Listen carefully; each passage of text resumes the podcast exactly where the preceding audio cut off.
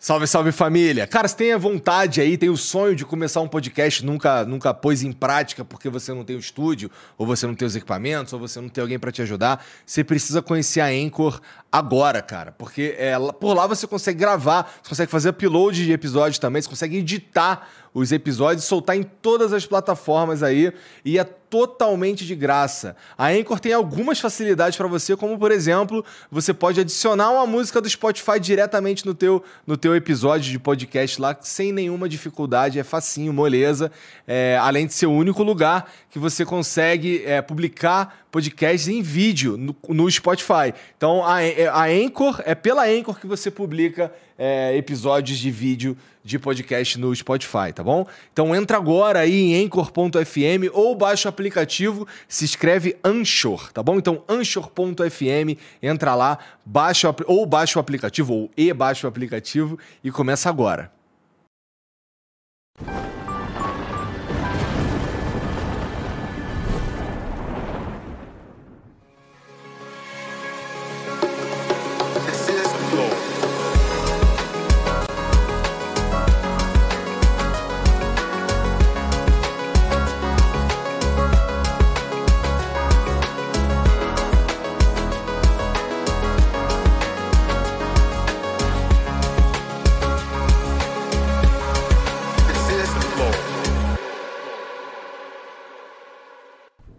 Salve, salve família, bem-vindos a mais um Flow. Hoje, episódio sócios, né? Aqui, ó. Tem do meu lado aqui o Álvaro Machado Dias. E aí, pessoal? Tem aqui o Renato Cariani. Salve, e galera. tem o Douglas, junto com o Rato Borrachudo ali, ó. Quem sabe a gente traz o Rato Borrachudo hoje aí. É. É, bom, só para vocês entenderem o que está acontecendo aqui, são os caras que mais vieram, mais sentaram nessa mesa aqui durante esse último ano aqui. E vai ser um papo muito interessante, porque tem um neurocientista, além de outras coisas, tem um gamer e um criador de conteúdo, e tem um maromba, criador de conteúdo também. Isso aqui vai ser muito maluco, cara. Eles estavam... Executivo. Estavam... É, não, é, é verdade, assim, é, é, geralmente Gestor. esquece o fato de que você comanda uma fábrica, né? É, e assim, a gente tava conversando antes aqui, os caras. Eu tava vendo esses caras conversando sobre God of War, videogame e empresas de videogame. Não, é porque você, é porque você chegou depois. Era God of War junto com medicamento, junto com. Mano, era outro nível. Era um nível Do nada veio um neurocientista e falou: não, mas eu. Aí juntou um negócio no outro e nasceu um produto novo. Foi isso que aconteceu antes desse flow. O flow já poderia ter começado há muito tempo. É. Pois é, isso é interessante, inclusive, que essa junção aí pode ser umas coisas muito interessantes daqui mesmo, né? É, essa junção já existe. Nos Estados Unidos, os caras estão lançaram um tempo atrás algumas empresas sistemas de estimulação cerebral para gamers. TDCS para gamers. O que, que é TDCS? Transcranial Direct Current Stimulation, estimulador de corrente contínua é, intracraniano. Então, é, é, uma, é uma pequena corrente, córtex um pré-frontal, choquinho, que melhora a sua atenção, seu foco. Inclusive, tem um aparelho chamado Focus. E hum. as pessoas, os gamers americanos usam para ter mais foco. Não só gamers, como, enfim, várias outras áreas. Então, na verdade, isso aí já até andou, já até existe. Caraca, os caras já estão cheatando e a gente tá aqui de bobeira. e efeito colateral mas disso? Vende, vende, isso vende? Isso, isso vende. Isso vende pro consumidor, inclusive. Lá vai ele procurar no Amazon. É, olha... você põe, põe, assim, ó, quem quiser ver isso em casa, TDCS Gamers. É, cara, os efeitos... Ó, eu já fiz vários ensaios clínicos com, com essa tecnologia ela é positiva desde que usada de, da maneira correta. O que quer dizer da maneira correta?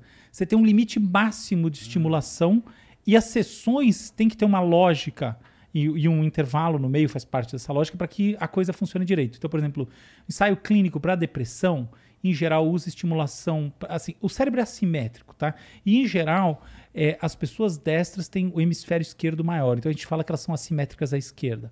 Então, em geral, na pessoa destra, você faz estimulação córtex pré-frontal é, dorso lateral esquerdo e você usa 2 miliamperes dentro de um protocolo de 15, 20 minutos. Tem, o principal deles é cinco dias sim, dois não, como se fosse segunda a sexta, até porque tem a questão da prática clínica, o médico precisa descansar. 5, 2, 5, 2, estão 10 dias, 10, 10 sessões, dá dois meses. Esse é o protocolo padrão para depressão, que também ajuda com déficit de atenção e outras coisas mais. Até a, a, melhora até questões ligadas à sexualidade e tal. Então, tipo, por exemplo, baixo desejo, baixo não exatamente a parte física da coisa, mas a parte cognitiva, porque obviamente quando a pessoa tá para baixo, fica tudo para baixo. E isso tem, tem, tem cara, dezenas, não, milhares de papers. Esse é o Interessante. Mas pô, qual que é, se o cara faz isso demais aí, o que acontece com ele? Olha, que, teoricamente, o que, que pode acontecer? É, ele pode ter convulsão. Essa, essa é uma, tá, uma, uma, um, um sintoma, uma coisa clássica, assim, né? Um, um, um, efeito colateral clássico de estimulação excessiva do cérebro é convulsão. É, a gente não sabe se pode gerar morte neuronal. É, a gente não sabe se pode aumentar a probabilidade de alguma doença neurológica no longo prazo.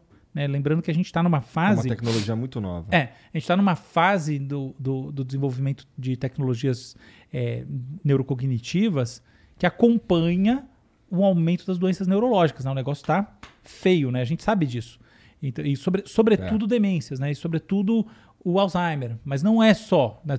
Várias doenças neurológicas estão subindo assim numa, numa, escala muito mais rápida do que a da própria população, né? Que por sinal agora chega, chegou em 8 bi. Chega agora. E, enfim, mas é, a gente não conhece esses efeitos. Agora, o que a gente sabe é que os protocolos mais equilibrados, mais bem desenhados, coisas que, por exemplo, poderiam interessar para você, para as dinâmicas que você usa, esses, a princípio, não têm efeitos colaterais é, de médio prazo, nem no fundo de longo prazo. Pô, pra ele pra quê, pô? Todo maromba é meio burro, pô. O bagulho é só puxar ferro, né? Não, não. Como se fosse, né? Tá vendo aí, mané? Aí, sabe qual é o seu problema? Você é um preconceituoso da porra. Boa, boa. Porra, ele sabe que eu tô zoando, cara. Não, mas as pessoas Sem mudam. porra nenhuma, não. Mas as pessoas zoando, mudam. Então. Tô te informando, tô zoando. mas as pessoas mudam, sabia? Eu ah. mudei, eu era assim também. Pensava desse jeito até começar a acompanhar o conteúdo. Ah, pelo ah! Não, mas é sério mesmo. É sério mesmo. Conheci ele aqui agora. Mas Porra. assim, a galera que me acompanha sabe que em live, mano. Eu sei que o Léo, o Léo tem, o Léo tem um problema sério com matemática. Eu sou amigão do Léo, tá ligado? o Léo tem um problema sério com matemática. Mas, ah, ele é mas é eu também pra tenho. caralho. Não, mas o Léo é muito. É? O Léo é demais, né? O Léo é demais. O Léo é demais. Eu vou encarnar na alma do Léo agora. Bom, antes da gente continuar isso aqui, deixa eu falar do patrocinador. Que, cara, vocês. Bom, você provavelmente já conhece Felipe Mid, que, assim, tanto de vezes que eles já vieram aqui, né? é só impossível Caraca. que vocês nunca tomaram Felipe é o hidromel, muito eu bom. Eu nunca tomei. E se eu vou levar pra casa? É, você é pra você. Porra, eu adoro, eu adoro. Agora. Ó, dia 30, hoje é dia 30, uhum. certo? Então vou tomar assistindo aqui. É, então, é, lembra, isso é uma outra parada que eu vou falar já já, tá? É. Essa, isso é uma bebida, cara, feita à base de mel. É uma, é, é uma bebida alcoólica que usa fermentação do mel, como se fosse um tá. vinho, só que em vez da uva usa o mel. É, que, cara, tem. Bom, tem muita gente que acha que é só uma. É, é, tem adição de vodka, tem adição de cachaça, não mas tem. não é. Isso daí é, é, fermentação natural. É, e o Felipe Mid, cara, ele é para você tomar ele geladinho, gostosinho. E, inclusive, eles acabaram de lançar uma linha fresh, que é para você tomar ainda mais gelado na beira da praia, na piscina, pá, que são os sabores de abacaxi e de limão. É, depois eu vou dar para vocês também. Eu, eu em particular, gosto muito desse aqui. Esse é o meu favorito é. também. O outro é legal, mas o, o Oak é mais. É, esse daí é, é, é um seco. Essa coisa madeirada é legal. É, é gostoso mesmo. Mas e... é, é, ele não. Cara, isso aí pra mim é novo. Ele não tem mistura. Não, nenhum... não, não, fermentação natural. É que eu não bebo bebida alcoólica. Tipo, eu tenho alguma coisa. Das, das vezes que eu experimentei, mano, parece que tá queimando. É, é um negócio esquisito. Então, quando tá lá em casa, tá no bar de casa, eu tenho um bar em casa, mas é pra visita. Entendeu? Tua visita vai ficar muito feliz, cara. Vai. vai. Mas você falou da fermentação natural, de repente. Mas é tipo vinho. Se você, tem pro... se você tem problema com vinho, talvez não funcione para você também, porque é um processo parecido. Hum. Bom, é, a, o lance é que eles têm quatro. Assim, originalmente quatro sabores. E esses quatro sabores participam de, de torneios frequentemente.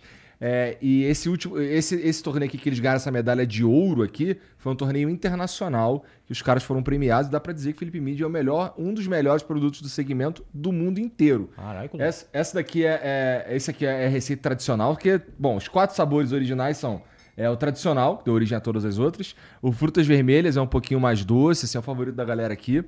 É, tem o Oak Aged, que é o maturado com lascas de carvalho. Sabe quanto custa uma lasca de carvalho? Deve ser caro. É, é fina a parada, é caro, é caro. E tem o, o Double Oak, que é o que o Álvaro tava falando, Que na minha opinião é o mais gostoso também, porque ele é mais seco e tal. Além dos dois novos sabores, que é o de. é o- é o- são os da linha Fresh, o de limão e o de abacaxi. Esses pra você. Eles foram pensados pra você tomar nessa época quente do ano. Então toma ele um pouco mais gelado que os outros. Porque o outro ele toma uns 12 graus e tal. Esse aqui deixa gelar mais um pouco, que ele é pensado pra isso. Então, ó, você que não experimentou nenhum, ou tá afim de experimentar os novos sabores aí, é só entrar em philipemid.com.br e você ainda pode usar o cupom FLOW10 para ganhar 10% de desconto na tua compra. Então coloca lá os seis sabores na tua, na tua cesta de compras aí, aplica o cupom, você vai ganhar 10% de desconto e, sei lá, vai curtir o verão aí, porque nessa pode inclusive dar de... Se bem que hoje é dia 30, né, já passou o Natal. Então não vai rolar de dar de presente de Natal pra ninguém não. Compra pra você, tá? É, na verdade, inclusive, isso é uma parada. Hoje é dia 10 de novembro e a gente... Esse é um episódio gravado tá? Só pra ficar claro aí pra todo mundo. Importante, pra comprar e pra consumir bebida alcoólica, você precisa ser maior de 18 anos, tá? Então só pode comprar Felipe Mid se você for maior de 18 anos, beleza? Mas entra lá, philipemid.com.br, tem o QR Code aqui e o link aqui no comentário fixado, beleza? É, tem um emblema hoje, Jean. Pô, esse emblema aí. Flow All Stars, ficou maneiro. Pô, que da hora. Cara do Cariani de putaço, olha lá. Cara, o Álvaro sempre né? descabelado certinho, olha lá. Sempre 20 anos mais novo. Isso que é bom. Ai, ai. Você que tá assistindo aí, você pode resgatar esse emblema aí, totalmente de graça. É só entrar em nv99.com.br barra resgatar e usar o código COHOST2002. É... é, 2022, não sei por que eu falei 2002. é, tal- talvez seja. É, CoHost 2022. Entra lá, coloca esse código, tem 24 horas pra fazer isso. Depois a gente para de emitir e só vai é, ter acesso ao- a esse emblema quem resgatou dentro desse período. Tá bom? É isso. É isso, né? Você não pode mandar mensagem hoje, como eu disse, é um programa gravado. Hoje é dia 10 de novembro e esse programa é uma mini cápsula do tempo, porque assim, agora a gente já é hexa e tudo, né? Caramba, Interessante, será, né, mano? Será que, será que esse hexa que você tá falando, a galera tá falando, puta, é mesmo? Fala assim, puta, vacilou grandão agora. eu não tenho a menor dúvida, cara. Isso aí. Eu vou só pra festa. tu tá nessa mesmo? De Pra que, caralho. pá, vai agora. Pra Neymar caralho. vai chegar, não sei o quê. Neymar, Vinícius Júnior e Pedro. Já era. Cara, assim, eu vou na Pesado, sua hein? confiança. Eu vou na sua confiança mesmo. Assim, não, aqui, o que que acontece? Eu sou de uma geração que eu vi é, ser campeão em 94, eu era pequenininho. E eu lembro até hoje, mano, que foi uma festa lá em casa. Olha só essa, essa história. E meu tio tava bebaço. Tem o tio bêbado. Sempre tem tem o tio tio bêbado. E era aniversário da minha mãe ainda, então tinha um bolo e o caraca. Aí meu tio, se o Brasil não for campeão, eu vou jogar esse bolo lá pela janela. Minha mãe começou a chorar. E o caralho. E, e foi pro pênalti, né? Aham. E meu tio, é. E com o bolo na mão, bro. Deixaram ele com o bolo na mão, não tinha Foi a cantado parabéns da mãe ainda. dele que ele trouxe É. a vitória. E minha mãe desesperada, minha festa, minha festa, e eu quietinho na minha, mano. Até que o Bad fez aquela merda lá, né? Acho que foi, né? eu Isso. tenho algum, foi. eu tenho algum. Ali E o ele decidiu não que teria que sair de casa rápido. Não, o bolo voou. O bolo não voou, mas o meu tio, ele tinha uma Kombi, quando ele foi sair, ele derrubou o muro. É, o Ele mano. tava querendo derrubar o muro, alguma mano. coisa. Ele deu uma porrada no muro assim, foi dar, ele deu uma porrada no muro. Mano, Nossa senhora, velho. É, não é Nova Iguaçu, né, meu parceiro? não tinha essa parada de lei seca na época. o tiozinho saiu mamado, filhão. Interessante, que doideira, cara. Caralho. Tu curte futebol, Álvaro? Não, Nem um pouquinho? não. Eu sou daqueles caras que se o Brasil perdeu, nem fico chateado. Olha que absurdo isso. Eu acho que eu não fico mais chateado. Eu lembro quando o Brasil não. perdeu 7x1, todo mundo ficou arrasado. Eu até fiquei, eu juro que eu fiquei Ah, triste também. Eu fiquei foda, pelas pessoas que estavam tristes. eu tava assistindo, todo mundo chora, fica puta que pariu, que drama. Eu fiquei, realmente me tocou aquelas pessoas. imagino que o Mas Álvaro me tocou de uma maneira assim, mas que, que- que coisa mais alienígena, velho. Eu, eu tenho uma teoria que duas coisas andam juntas: acreditar em Deus e torcer pra time de futebol. é sério, elas, elas, no fundo têm uma conexão forte, altamente correlatas. Eu nunca na minha vida consegui ter nenhuma gota de nenhuma das duas, assim, desde que eu nasci. Ateu total? Sempre, assim, criança, já viu criança ateu? Criança, Ateia? você era criança ateia? É, e olha que eu fiz primeira comunhão, sou, sou é porque minha, por minha Derreteu avó. a hóstia na tua boca, né? Derreteu lá, Olha, pelo amor de Deus. é o padre mais- colocou assim, o padre Voltou a se voltar. Aquele medo de botar a hóstia na criança. Era um aleatório total. Você falava, cara, que coisa mais aleatória. Tipo um Sério, teatro. criança teia. Criança até. Sim, sem torcer pra time de futebol. Porra, Tá que será, será que é porque é, no teu cérebro essa área tá subdesenvolvida? P- Pode ser. Caraca. Pode Que era muito Mas- evoluído já, né? É, pois é. Mas, pô, tu tá inclusive muito bem vestido hoje aí. É mesmo, bonito, hein? É. Essa camisa Boa. é bonita mesmo. Bonito. Agora, não, agora um brincadeiras fã. à parte. É lógico que a gente quer ganhar. Lógico que o Brasil tem que ganhar. Tomara que esse programa seja gravado. Quando Não, as pessoas é, verem, o Brasil ganhou. Porra, felicidade do nosso povo. Merece, né? Eu acho que a gente. Porra nenhuma, É. você não tá nem aí pra isso, velho. Eu vou falar pra você assim. Eu acho que o Brasil tá precisando, real, tá precisando comemorar alguma coisa. Então, esse então, ano, esse, né? esse é um Né? negócio, porra, vamos ficar felizes, entendeu? Vamos. Não importa muito o motivo, vamos só ficar Vamos ficar felizes. só felizes. É que, cara, assim, ó, Copa do Mundo. Pô, a pessoa sai de cedo do trabalho. Quando o jogo, quando é pra ver o demais. jogo. Quando é, pra bom ver o demais, jogo. bom demais. A pessoa sai cedo do trabalho. Eu criança, é meio que um aula. feriado, dia de jogo, brother.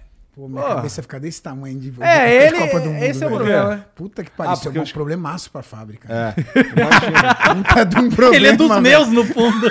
Entendeu? É não, eu gosto total. de futebol, eu torço, mas é doído, cara. É doído, a galera para a produção, brother. Para, velho. Os jogos vão ser Agora de se manhã revelou. cedo, né? De manhã, uma hora da tarde, 11. agora aí ele, agora ele Quebra, revelou. assim, você, você dispensa e não volta mais. Meio expediente. Aí se você coloca a TV, por exemplo, pra galera assistir, pô, não é a mesma coisa, entendeu? É difícil, cara. Mas, cara, é Copa do Mundo, acabou, não tem jeito, entendeu? O Brasil para. É, tu vai. ah, dá, dá pra se planejar e produzir com antecedência as paradas, não? Sim, você planeja, produz, tudo. Não, cara, você, é- é- você- precisa entender que isso faz parte da cultura do brasileiro. É, é uma- é como se fosse um feriado. Alguns feriados. Vai ter o quê? Cinco feriados garantidos, pelo menos? É. Acho que pelo menos cinco jogos, né? Não tem como o Brasil não, não morrer na, na- não na- tem na como, não tem Então, como, não tem como. Cinco joguinhos. Então são cinco feriados. Mas isso faz parte da cultura. Então não tem como você fugir. Entende? É, e se tu, e se tu mantém o cara lá, tu ainda vira um chefe cuzão do a ver. caralho. Porra, não tem nada a ver. Ainda tem essa, né? O outro lado, assim, mas. É, voltando ao assunto, eu acho que realmente a gente tá precisando comemorar alguma coisa. E a gente, a gente é muito carente, acho que desde o último título mesmo. Porque antes disso era Ayrton Senna, que era um negócio muito absurdo aqui no Brasil. E o último título, que foi o de 2002 mesmo, né?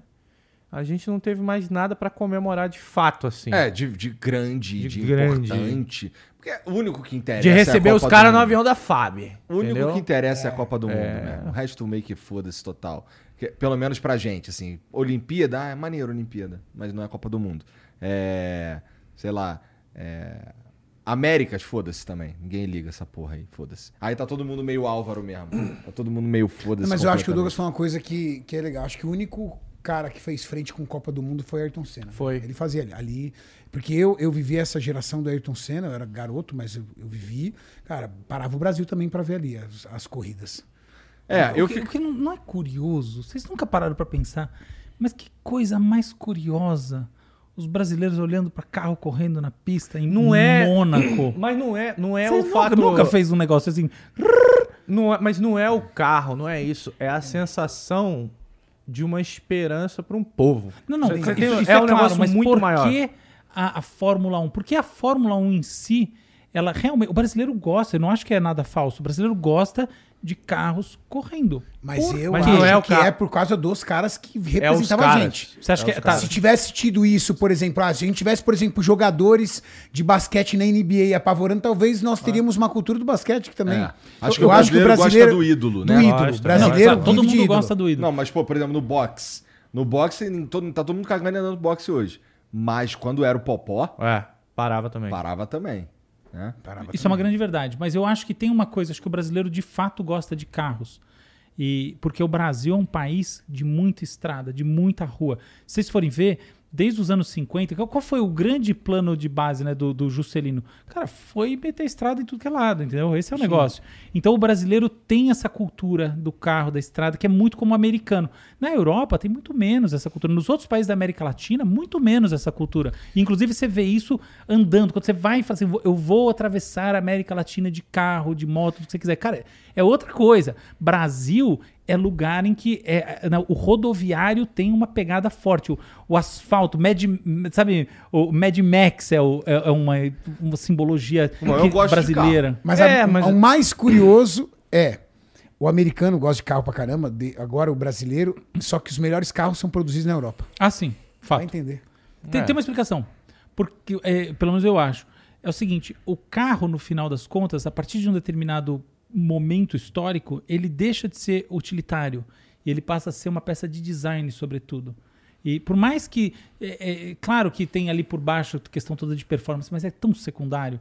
Por exemplo, tanto faz se a Ferrari corre menos do que o Tesla? Então, Foda-se o Tesla, o fato é esse.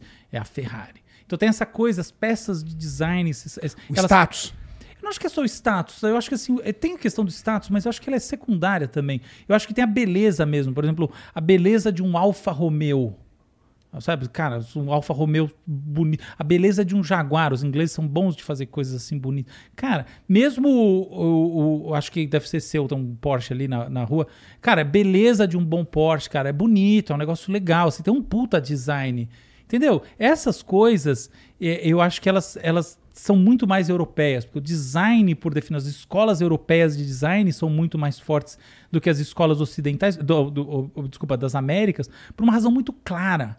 Porque o design, no final das contas, é um subproduto histórico da arte. E a arte vem dessa tradição que é secular. Você não cria arte de primeira em 50 anos, em 100 anos. O Brasil tem um monte de artistas bom. Mas, cara, pelo amor de Deus, não venha me dizer que tem um Monet do Brasil. Esquece. Não, besteira isso, da América Latina. Não é assim que funciona. Então, Caramba, essas, todo sentido é, falou, essas né? coisas vêm, são derivadas Que da viagem arte. louca. Então, mas mas é quando tu top, começa né? a conversar com o Álvaro, é sempre assim, tu vai sair daqui com a cabeça desse tamanho. Mano, mas a viagem dele é muito foda, porque você pensar aonde é o berço da arte no mundo? Na Europa. É lógico. Aonde é o berço da moda? Na Europa. Onde é o Do berço design- dos carros Na mais Europa. bonitos? Especialmente porque é uma sociedade Das mais antiga, não é? Exatamente isso, nas joias, cara. Eu, eu acho, eu gosto muito de design, essas coisas. Joias, sensacional, acho lindo joias, essas coisas todas assim. Tudo Europa, cara. Cara, tudo Europa. Você vai pra Europa, é uma curtição aí nesses Mas lugares. você, você não acha que isso é como se fosse uma industrializa- um- um- industrializar a arte? Porque pensa bem. Não. É, vamos, vamos, ah, vou, vou criar aqui tipo uma linha de raciocínio. Uhum. A gente sabe que a arte existe, a arte ela impacta, a arte ela é única e ela é escassa. Uhum. Entendeu? Então, desde o momento que você vira um designer, no caso, você não é só o design, tem um glamour também da corrida. As melhores corridas são, assim, historicamente, da Europa. Le Isso é uma grande verdade. Você e tem tudo. toda a razão. Então, aí, por exemplo, vamos pegar Ferrari, vamos pegar Porsche, vamos pegar Audi, vamos pegar Alfa Romeo. Lamborghini. É tudo. Lamborghini, que é, É, case. Lamborghini também. É tudo corrida. E o que que acontece? Os melhores carros são da Europa também, na minha opinião. Não é só por causa disso, é porque a tecnologia é errada, é é herdada dos carros de corrida. Você tem também razão Então nisso. é o melhor São as duas coisas, é isso as aí. duas coisas. Então tá industrializado nesse Total, sentido, entendeu? total. Pô, um Pinifarina da vida, Ferrari fez sucesso Puta pra caramba.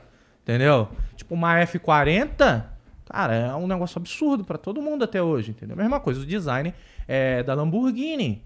Então por aí vai, mas tudo também em conjunto com uma puta tecnologia da herdada, entendeu? Dos carros de corrida. Por Você exemplo, os carros de razão. corrida hoje, o motor da Honda, para fazer um motor da Honda de, é, de Fórmula 1 é um negócio absurdo de caro. Então, onde é que eles ganham dinheiro? Na parte de venda. Então tem que fazer direito. Então tem que ser um negócio único. Tem que ser um negócio caro, exclusivo. E aí é onde vira objeto de desejo de todo mundo. Bem A legal, F1, bem legal. A, a, a, a, a- pelo Ah, isso daqui. isso daqui é a mesma coisa, tecnologia junto com arte. Então, mas aí vem um Fato. negócio mais... Fato. E exclusivo, não é todo tecnologia mundo que por tecnologia, é. nem sempre ele ganha. Não ganha, não ganha. Então tem que ter arte. Hoje tudo bem que, pá, mas na época do Steve Jobs não, tinha que ser um produto de arte. Entendeu? Hoje, É hoje tá menos mesmo. Hoje e tá nesse menos. sentido, assim, a F1, a F1 tá pro, é, é, é, pra, pro mercado de automobilismo, é, pro mercado de carros em geral, assim, até pros carros de passeio e tudo mais, é meio que uma mini é, exploração espacial para as outras áreas da, da ciência humana, né? Porque, pô, muita coisa que a gente, que, a- que o, que o ser humano desenvolve para exploração espacial e para olhar é, o que está acontecendo no espaço com James Webb, etc. Olhar, da- fazendo seu que em Marte, o caralho. A gente acaba utilizando aquela pedaço daquela tecnologia para o nosso dia a dia Sim. né? Então é interessante, porque de fato, assim, isso daí é, os carros mais rápidos, eles acabam deixando de legado a tecnologia para os carros que andam na rua aí. Mas isso é tudo alta performance. A alta performance de cada segmento, ele vem, cria a tecnologia ou cria o conceito para as pessoas normais ou para as coisas normais. Então, por exemplo, você pega é, injeção eletrônica, veio da Fórmula 1. Câmbio automático, veio da Fórmula 1. Legal. Mas eu vou falar, por exemplo, do meu esporte, que é o fisiculturismo, que é alta performance da musculação. Fazer cardio em jejum, por exemplo. Isso foi uma prática de atleta de fisiculturismo. Hoje as pessoas acordam pela manhã, vai lá e faz cardio em jejum. Entendeu? Então, toda alta performance acaba ensinando alguma coisa para o esporte em geral. E isso é muito legal. Então, eu acho que a alta performance em todos os aspectos. Em todos os, os lugares. E quando eu né? falo alta performance, do mercado financeiro. Por exemplo, o que, que a alta performance do mercado financeiro não, ensinou as pessoas a criarem pequenos investimentos? A alta performance ela vem para correr o risco, segmentar aquilo, institucionalizar aquilo e deixar aquilo seguro e aí ele vai ser distribuído. Vou, vou- vou Alguém está pro- correndo risco para amanhã isso aqui funcionar. Adorei o que você falou. Até uma, um spinzinho em cima. E muitas vezes alguém vai lá, corre o risco. E por que dá certo a gente chama de alta performance? Ou seja, não necessariamente a alta performance é estabelecida de maneira planejada sempre. Às vezes é até o contrário. É e de fato é isso que a gente faz. A gente pega essa coisa que se destacou da curva, né, da, da curva normal, da gaussiana, e está ali fora, né, o famoso ponto fora da curva, e usa ele como benchmark, como dentro de uma, de uma lógica descendente, como inspiração para todo o resto. Isso. É porque é burocrático, né? É burocrático fazer do modo certo. Ah, você vê aí o tanto de tecnologia que foi herdada da Segunda Guerra Mundial. Lá não tinha burocracia. Fez, fez, pá, do, do nada, bomba atômica, bum. E a medicina, quanto a medicina avançou é, na Segunda mas Guerra? através da tecnologia Hum, atômica a gente tem um monte de coisa hoje. Entendeu? Inclusive energia, né? Claro. Então, é muito é isso. Tipo, é um, a a- voltando na Fórmula 1, a Honda, ela tá, ela tá doida pra sair, ou tava, não sei na época, não sei como é que tá agora, porque é muito caro. Muito caro fazer os motores. Mas olha a tecnologia que herda. Mas herda pra todo mundo. Esse é o problema, entendeu? Por exemplo, os carros híbridos da Fórmula 1 são um absurdo, mas são todo 1.6, eu acho. E corre pra caramba. E tem que correr a corrida toda com aquele tanque. Não pode abastecer mais. A burocracia na, na- na alta performance garante a segurança de uma sociedade. Total. na Verdade? Se a gente for usar o próprio exemplo da Segunda Guerra, pelo amor de Deus. Perfeito, cara. então, perfeito. o que você tá Ou seja, dizendo. então tem que haver a burocracia para que haja controle. Perfeito. Imagina, principalmente agora que nós estamos vivendo em épocas de biotecnologia, os caras mexendo aí com clone, essas coisas. Pô, se você não rolar uma burocracia em cima disso, é, para onde vai isso? Quais são as proporções? Brincar de Deus? Então é. Nunca mais ouvi falar nada sobre essa. sobre clonagem, sobre Os caras deram uma apertada em cima Porque disso. deu- é, porque por teve um um- tempo ele isso aí era, era mainstream. Todo Teve mundo um caso porra, né? até de genética que eu li de um cientista que fez uma modificação genética, tipo, no. Acho que foi. Posso estar falando besteira, no DNA dele. E ele foi autorrepreendido. Não, não sei se foi de um dele ou do paciente.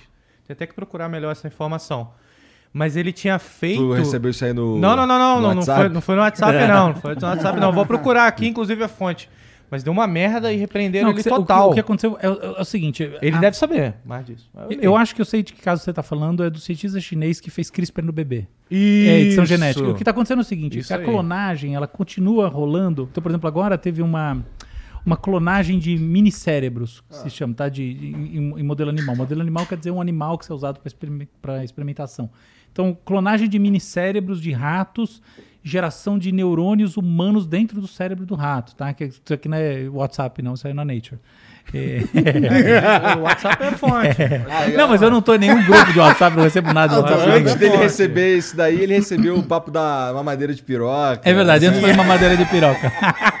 Muito bom. O argentino. É. Mas, ó, então, é, o que acontece é que hoje em dia surgiu um negócio que, do ponto de vista da modificação do ser, é muito mais poderoso, que é a própria edição genética. Porque daí você pode, é, sobretudo essa tecnologia chamada CRISPR-Cas9, ela pode editar genes específicos e mudar esses genes. Pode mudar a cor de olho, por exemplo. Você pode mudar a cor de olho, por exemplo. Claro ninguém nunca fez isso, tá? A cor de olho, a cor de olho é, é super complicado porque ela é multigênica, é um negócio complexo. Mas vamos Mas dizer assim. seria possível. se- será possível. Aham. É, Mais do que isso, com certeza. Agora, por exemplo, já tem edição genética, eh, já tem ensaio clínico com edição genética para doença cardíaca, entendeu? Então, esse negócio está muito avançado. Mas tem um problema ético. Então- o- é, é- é aquilo que a Cariane está falando. Você precisa ter uma estrutura regulatória forte, porque senão, no limite, você pode gerar mais mal do que bem. Por quê? Porque pensa o seguinte: eu troco um gen, e aí eu tenho um filho. Esse gen vai passar para frente? A resposta é sim. Então, quer dizer, eu estou perpetuando na espécie uma modificação genética que eventualmente pode ser deletéria. Às vezes ela até pode ser deletéria porque ela é boa. Olha que coisa curiosa. Ah. Então, por exemplo, é, recentemente aí eu escrevi, bom, agora vai ser em setembro, publiquei um artigo lá na minha coluna na Folha de São Paulo sobre os possíveis maneiras como a humanidade pode acabar. Ah. E uma das formas, assim, putz, é uma área que eu conheço, falo com as pessoas, babá. E uma das formas é assim, a, a, a- taxa de fecundidade está caindo. Então os humanos estão se reproduzindo menos. Apesar do mundo estar chegando em 8 bi, o que a gente está fazendo é envelhecendo e diminuindo. Agora pensa o seguinte, imagina que a gente começa a editar gen bastante, até o ponto da gente gerar uma subespécie diferente da nossa, com a qual a gente não se reproduz. É. A partir do momento que a gente não se reproduzir, a gente vai ter uma segunda espécie. Imagina que a nossa espécie, seja qual for a razão, ela começa de fato a acelerar essa curva de redução na, na- na fecundidade. Ou seja, a nossa espécie pode ir sumindo e surgir uma nova espécie, não pela dor, mas pelo amor, ou na verdade, pela falta do amor. Entendeu? Então isso é muito possível. Não que eu acho que isso seja uma grande catástrofe, tá? Eu, eu acredito piamente, piamente é foda, mas eu acho que a enorme probabilidade da nossa espécie acabar. Pelo simples fato que 99% das espécies que surgiram até hoje já subiram, então entraram em extinção. Por que raios? Que essa, essa aqui não. Eu acho que ela vai também entrar em extinção em algum momento. Ah, porque nenhuma outra desenvolveu o cérebro como a gente desenvolveu também, né? Tudo bem, pode ser, mas por outro lado, se você olhar do ponto de vista da, da relação com o ambiente, a adaptabilidade humana não é tão alta. Como Por- assim, cara? A gente Não é? simplesmente espalhou pelo planeta inteiro. Então tem 8 bi humanos. Você já viu quantos vírus tem? Quanto, você já viu? Você tem, você tem cepas que estão vivas há bilhões de anos. O Homo sapiens tem 100 mil anos. É nada. Entendeu? Não, cara. Mas isso não quer dizer que a gente não possa ataquear um por um bilhão de anos. Exatamente. Pode ser que a gente esteja. Mas existe um argumento para dizer que a gente desaparece Tô em enchendo teu saco, É. tá, Álvaro? Eu quero não, não, não, que não, não, você... Eu, eu adoro que você me enche o saco.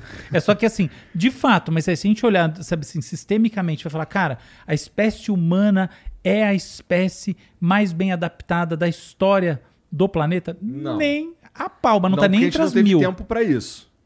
Não é só porque a gente não teve tempo. É isso que é Eu o acho que a negócio. sensibilidade do nosso organismo. A sensibilidade do nosso organismo é muito- é exatamente o que eu Somos- quero dizer. somos muito você sensíveis. É uma puta um organismo Ah, tudo frágil. bem, a gente é muito sensível, mas, pô, a gente consegue desenvolver tecnologias para diminuir a sensibilidade. Cara, mas e o vírus? Eu acabei de vi- tomar a, a vacina, por exemplo, né? Sim, concordo, mas. Mas se soltar assim, você ali na Amazônia, já era, você morre em dois Não, dias. tá, pô, mas só que eu não tô, né? A gente, a gente evoluiu pra não estar sozinho. Tá bom, né? isso, é, isso é uma grande Você verdade. criou uma condição pra você. Mas eu- eu Exatamente. ainda assim acho que a gente é mais sensível. Por exemplo, se você pegar os micro-organismos, a- assim, a capacidade. Cara, tem micro-organismo que existe simulação mostrando que ele pode viver em Marte. Entendeu? É, cara, é, é um nível de resistência é, absurda, cara. Absurda. Uma capacidade de proliferação em, em- em muito pouco tempo surreal. Então, assim, Isso olhando. é. É, e aí você olha em perspectiva, tipo, esses 99% são todos multicelulares. Todos os multicelulares são mais frágeis do que os unicelulares, pra começar, entendeu? Então você olha em perspectiva, você fala, cara, a gente é uma espécie ultra multicelular, altamente complexa, frágil, tanto que a graça da, da, da saúde do, é, é- é justamente assim, cara, puta espécie frágil, você ser forte, você, cara, é a coisa mais difícil do mundo, porque a porra é uma espécie muito frágil. E aí, entende? Aí, por que, que essa espécie não vai acabar? É muito difícil imaginar isso. É. Mas Principalmente na teoria que o Álvaro disse sobre a questão da reprodução, né? Exatamente, Sim, é uma espécie sim, que além de tudo tá E declinando. isso é fato, a gente vem reduzindo cada vez mais a reprodução. Mas eu, eu acho que à medida que. Vamos lá, se acontece, a gente vai, vai parar num cenário como que o Álvaro propôs, que é o de uma subespécie Uhum. que, que não, não se reproduz mais com essa e tal. E a gente. Eu acho que a percepção de quem. do- É dos- que continuou, concordo. é que continuou. Tá certo. É que eu não acho esse a essa não é a principal forma é, para a extinção humana. Não acho a mais provável. Qual que é a mais provável? Ó, então, eu, eu diria que você tem três grandes possibilidades de extinção humana. Tá? Para começar é o seguinte, quando a gente fala em extinção humana, a gente está falando da eliminação da espécie. Aham. a eliminação da espécie como um evento único, ela sequer é a coisa mais provável. Não, não o é. mais provável é que exista em algum momento um cataclisma civilizatório.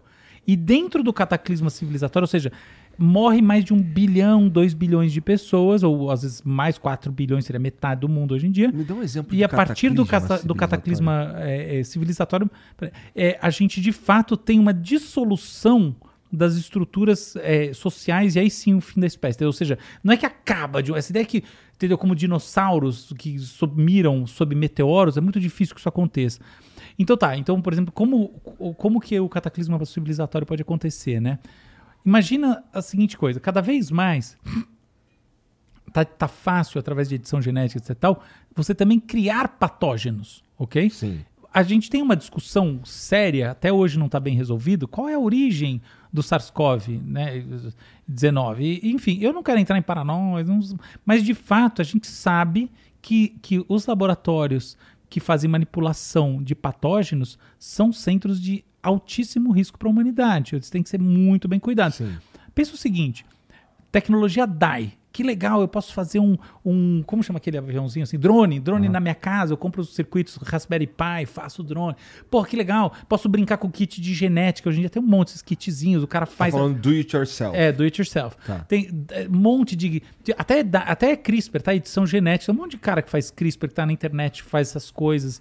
E é que né, pouco Caralho. no Brasil. Tem, tem um monte de cientista amador americano que faz. E, e europeu que faz umas. E, na verdade, asiático também, chinês, faz umas maluquices, entendeu? Pelo amor à ciência, à experimentação, nada demais. Mas resumindo, a gente vê uma tendência DAI forte, certo? Imagina que em- ao invés de você atacar um, um país ou uma entidade com a qual você tem uma, uma relação opositiva com um avião que vai bater num prédio, você pode soltar um patógeno altamente letal, tá? Pensa nisso. Pensa você, laboratórios DAI de núcleos que sejam terroristas ou estados, eu não quero entrar nessa questão, porque terrorista em si é uma palavra ideológica, né? O cara lá que é terrorista não se acha terrorista. Então, não vou entrar nessa, mas imagina um grupo ou estado atacando outro país, grupo ou estado, usando patógenos sintetizados em laboratório. Guerra biológica. É uma. é- é- o problema não é nem a guerra, é uma. É uma terrorismo biológico. É, o- é o caráter descentralizado que gera a merda, entendeu? Entendi. Porque quando as coisas são centralizadas, no final das contas, a política internacional ela serve de arena para que os dois lados não, não, não se destruam. Foi o que aconteceu durante a Guerra Fria. A lógica da destruição mútua, que era a lógica de que, cara, como é que funciona? Né? Os Estados Unidos e a, e a antiga União Soviética tinham submarinos andando pela, rodando o mundo com bombas, inclusive bombas de hidrogênio, embarcadas no submarino, além de bases espalhadas, que se alguma coisa acontecesse que efetivamente caísse bomba atômica no país, em algum dos países da União Soviética ou nos Estados Unidos, a ordem imediata era, era, era destruir o, o inimigo. Ou seja, no final das contas, o- a inibição da destruição vinha da- da- desse assurance de, de, de destruição mútua. É, esse é o paradigma, entendeu? Então os caras seguraram a onda e chegaram muito perto. Por exemplo, Cuba, né? Ali a, a questão, a questão do- dos mísseis em Cuba foi uma questão muito séria. Quase teve guerra nuclear, mas não teve por causa dessa questão. que Não tem esse papo de meia guerra, meia destruição.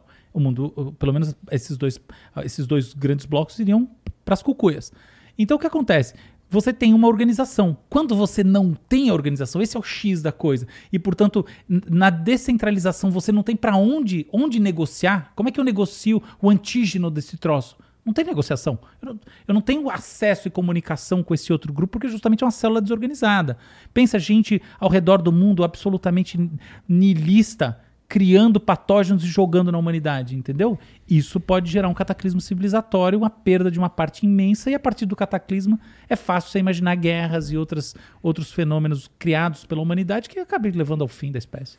Principalmente pelo Resident Evil. né? Boa. Eu tava esperando ele finalizar. Você falou total ali Resident Evil, que é o jogo. Ah, é? Que legal. pô, é isso daí. Eu nunca vi esse jogo, mas eu sei, é bom, sei que é muito bom, famoso. É bom, é bom. Basicamente é isso, só que assim, esse Só patógeno deles, assim, eles viram zumbi, né? Mas é onde dá a merda toda, porque um zumbi morde o outro, contamina. Então, blá, é, blá, esse, blá, esse é o né? princípio. O, Né? princípio é- é- é- o- o princípio epidemiológico é o grande princípio de, de ameaça para a humanidade. É. Pô, mas esse lance de zumbi aí, isso daí é um absurdo fudido, cara. Você acha? Eu, acho- eu não acho. Eu Olha, acho- ó, viu? Eu não Resident acho. Cara. Eu acho zumbi, pra- começando no, na Mary Shelley, né, no, no Frankenstein, Aham. é um dos grandes símbolos, um dos grandes ícones da humanidade. Porque, por que, que existe zumbi? Pensa bem. Na real, O- existe o zumbi, isso você vê. O- isso, inseto, inseto, barata, toda com, carcomida assim. E um, um parasitazinho ali, um vírusinho ali, comandando. Não, mas aí é um outro pá, pá, pá. bagulho. É um Mas outro é como bagulho. se fosse um zumbizinho. Eu, eu- meio que discordo. Eu acho que o- o- é difícil pensar um zumbi fora do humano. Porque eu acho que o que traz um- o, o, o caráter interessante do zumbi é justamente o contraste com a humanidade do homem e da mulher. Esse é o negócio. É, Por quê? identificação, né? Você diz. Não, é, é mais ou menos. É, assim, o que, que eu sinto? Que, no final das contas, o que nos marca como, como pessoas, como unidades de ser, é essa coisa quando você fecha os olhos e fala, quem sou eu? E aí você sente a consciência de você mesmo. O que marca o zumbi é que ele não tem a consciência de si mesmo. E esse é o paradoxo. Por que, que o zumbi existe, né? Por que, que essa figura é tão forte? Porque é paradoxal pra gente ter essa consciência. Como é que eu sou alguma coisa que eu fecho os olhos e sinto se manifestar em mim e de repente eu abro os olhos e eu tô olhando e eu sou essa eu sou esse ser vivo, entendeu? Mas de repente eu penso comigo mesmo e aí tem uma força, uma voz, uma entidade que sou eu mesmo, que é etérea. Essa loucura dessa relação entre o eu da, que faz as coisas, faz um treino, não sei o que, daqui a pouco você para e você pensa, você sente uma coisa e fala, cara, eu sou essa coisa etérea que, que é virtual mas eu sou essa coisa física. É esse paradoxo eterno que estava no Descartes, né, no dualismo. A gente nunca conseguiu resolver o problema do dualismo porque é um puta de um paradoxo existencial. Você sente, é uma loucura. Você tá dirigindo, você não tá nem pensando, você tá lá fazendo alguma coisa, de repente você para, você pensa alguma coisa, você pensa em você pensando, fala, que ideia engraçada que eu tive agora, ou que ideia louca, ou, ou caramba, nossa, tô preocupado. Calma, calma, Álvaro, calma, calma, Cariane, entendeu? Quando você faz isso e você se relaciona com esse eu e você fala, cara, tem um eu que é como se fosse uma virtualização dentro dessa estrutura física.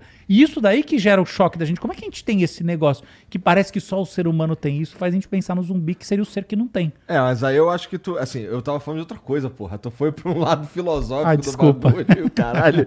Eu tava falando que, porra, é, a chance de, na prática, um morto levantar, eu acho isso aí. Não tem um. Não acho que vai ter um vírus que. que ou um. um, sei lá, qualquer porra que faça um, Claro alguém que não, morreu né, levantar. Não, o morto levantar, não. Só o morto muito louco, né? Mas uma pessoa que Tem remédio que faz o morreu- morto levantar. Ô, Cariane, o teu, Ah, o teu eu bom. etéreo, teu eu etéreo Ah. é maromba também? Ah, meu eu é etéreo, meu eu é etéreo, cara, deixa eu falar. É porque vai muito do que ele falou, mas, por exemplo, se você destruir uma certa parte do cérebro onde você deixa de pensar, você vira um zumbi. Essa é uma forma pesada de falar coisa, né? Porque você pensa todo paciente com demência e tal, ele destruiu Não, não, mas, é, vira um por exemplo, zumbi, né? Tem que tomar não cuidado. tinha uma coisa que você fazia que assim... um Lobotomia? tratamento- Isso. Sim. Que pá, destruiu o cara aqui e o cara... É, o cara fica. Vamos assim, a consciência, ela, ela, ela acontece em graus diferentes.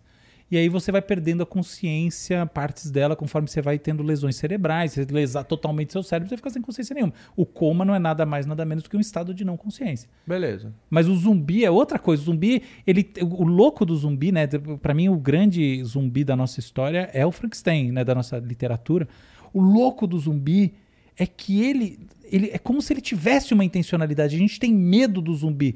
Você não tem medo do paciente em coma. Você não tem medo do paciente com Alzheimer severo, sentado numa cadeira. Não, não te dá uma coisa que você fala, vou sair correndo. O zumbi, sim, é como se ele fosse um morto-vivo, porque no fundo, no fundo, a Ele ideia. quer te, quer te almoçar, pô. É por que, ele quer te ferrar se ele não tem consciência, entendeu? Qual que é o ele- sentido? É o natural. É exatamente. Por exemplo, exatamente. zumbi, eu ia ficar morrendo de medo. o cara é forte. Quer deteriorar esses músculos, Tem que malandro? consumir 6 mil calorias por dia. O que, que você acha que ele vai Ele vai fazer? pegar você assim com uma mão e assim. Porque, assim, Não, vai fala... é, falando de ficção, tem um zumbi ah, e tem um zu- o zumbi daquele filme lá, que o zumbi rápido pra caramba, violento, come todo mundo, que é o do shopping lá. Do filme, mano. É o A Noite... Não. Caraca, esse zumbi é punk. A Noite dos Mortos... Não, não é não. É... Foda-se, esqueci o nome. É, Não sei mas é, mas é, assim, eu também esqueci. Mas é, É, se tem você um pegar zumbi... um zumbi que eu acho bem atualizado é o zumbi do Will Smith do Eu Sou a Lenda. Puta, pode É, crer, cara. Mas- Nossa, Porque animal. ele, ele mostra muito do que seria aquilo. Caramba, a gente vai sensacional. no podcast do zumbi que da hora. Dia Pô, 30 você- de dezembro, É. os caras preparando a ceia, ouvindo o podcast do zumbi, manja. É, é- é 2022 virando zumbi. Ninguém vai dormir à noite, mas então, eu vou dormir vai. com alguém nessa porra, que eu não vou dormir sozinho hoje não. Mas é, mas é de fato O interessante. Eu Sou a Lenda, que ele pesquisava o sensacional. zumbi, alteração de frequência cardíaca do cara acelerada, instinto agressivo. É. É, tudo ali isso. no caso, no filme, ali no caso, realmente é uma mutação, porque. Era meio que uma irracionalidade, É, como se ele se tornasse um aí animal tá. feroz. Mas É aí isso que aí. tá. Eles, É como se a gente fosse o animal E aí, feroz. o que que. no- no- qual era a brincadeira do, do, do, do- do filme? É que o Will Smith começou a descobrir que eles não eram irracionais. Isso. Ele, ele tinha algum sentimento, porque eu- como ele pegou a mulher do cara pra examinar, o cara ficou louco e armou uma armadilha pra pegar ele do tipo, pô, peraí, esse zumbi aqui é ligeiro, Zumbi cara. é ligeiro. Esse zumbi. De onde Muito você bom. nasceu, Douglas? Eu Nova não. Iguaçu. É de Nova Iguaçu esse zumbi. Meteu uma armadilha, me puxou eu- pela pé, lembra? Esse zumbi é de Nova Iguaçu, mano. Isso daí é bravo ali. É, se você.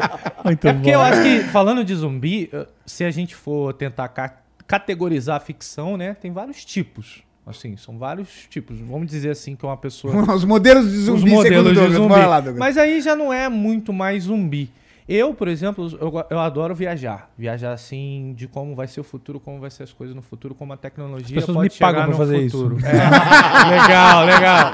Eu tenho consultoria de futurismo. Olha é o WeMind, que é maior do Brasil nisso. E eu adoro acreditar, é isso aí sou eu, eu se eu puder estar falando merda, eu adoro estar na minha caixinha, que a nossa exploração espacial um dia, ela vai ser e a gente vai ter, a gente vai poder estar em vários lugares fazendo uma viagem não uma viagem fix, física, mas uma viagem de transferência de consciência de um lugar para o outro. Ah, eu posso estar em Marte agora? Posso. Eu deixo meu corpo aqui e vou pro meu Cara, corpo lá. muito legal o que você tá falando, cara. E isso é, é- isso é que vai ter um corpo meu lá Avatar? sem a consciência. Pegou. Possivelmente isso. Então ah, vai ter um corpo nosso adaptado para Marte, aonde a gente consegue transferir a nossa consciência, na real fazer a transferência da O consciência. cara mora na Terra e trabalha em Marte. É, porque no final de Avatar, ele usa a natureza para fazer a transferência da, da consciência, porque o ser humano ainda não tinha essa tecnologia. No caso, ele conseguia pilotar o boneco dele lá é, remotamente. Mas eu acredito muito, cara. Por exemplo, a gente vai conseguir fazer a nossa exploração espacial assim. Porque, cara, não tem como você mandar algo físico de um lugar para o outro num, num tempo hábil. Mas a gente vai chegar de um lugar ao outro um dia, levando uma certa tecnologia, não- aonde lá a gente antes. consegue transferir daqui para lá bem rápido. Entendeu? Então eu gosto muito de acreditar nisso. Que, por exemplo, em Marte, a gente vai ter uma civilização possivelmente de corpos adaptados para Marte. Aonde aqueles que são pioneiros, né? Vão conseguir transferir a sua consciência daqui para lá e ficar lá. Ou de repente fica lá de o que, vez. que não é o metaverso se nem- se não uma proposta imaginária de fazer uma coisa bem mais simples, mas que no fundo é inspirada nisso? Pensa bem, por que, que o metaverso está em alta? Porque as pessoas sonham com isso. Como é que eu crio um ambiente digital no qual eu possa me transferir e estar com outras pessoas sem que eu tenha no fundo que sair da minha casa? É louco isso, né? Porque você basicamente descobre uma meio que uma receita para imortalidade, né? É, se você for pensar pra isso, você acha que, por exemplo, você, Shake, do Flow Podcast, com dinheiro pra caramba, você não vai mandar fazer um estudo em cima disso pra você Cara, mas é que assim, viver mais um pouquinho? Eu já conversei com, com, com, neurocien- com neurocientistas e cientistas o suficiente para saber que eles não acreditam na digitalização da consciência. Não Sim. precisa ser digital, cara. Hoje você tá vendo aí impressão de organismos, é, organismos artificiais, você pode Mas seguir como eu a vou mesma transferir receita. essa porra? Não, É ó, uma coisa sem- que eu acho que dá pra descobrir. Não sei se tem estudo em cima disso, mas por que não? Download da consciência é difícil. Por uma razão muito simples, no fundo. Que é o seguinte: as suas, as, sua- as suas memórias, as suas experiências que vão definir quem você é, ela, a gente acha que elas têm uma estrutura que é como se fosse assim, pequenos é, pontinhos ou algum tipo de armazenamento, uma estrutura básica que está armazenada de maneira muito clara, tal como um HD de um computador, tá? O, o que tem uma, ou seja, um módulozinho que eu tiro esse módulo e ponho em outro computador um pendrive, né? Os pendrives do mundo, na verdade, são as coisas que estão conectadas a gente. O nosso celular é nosso pendrive, a gente estende a nossa consciência, a nossa eh, racionalidade e tudo mais usando esses artifícios. Mas o cérebro em si não funciona como um pendrive.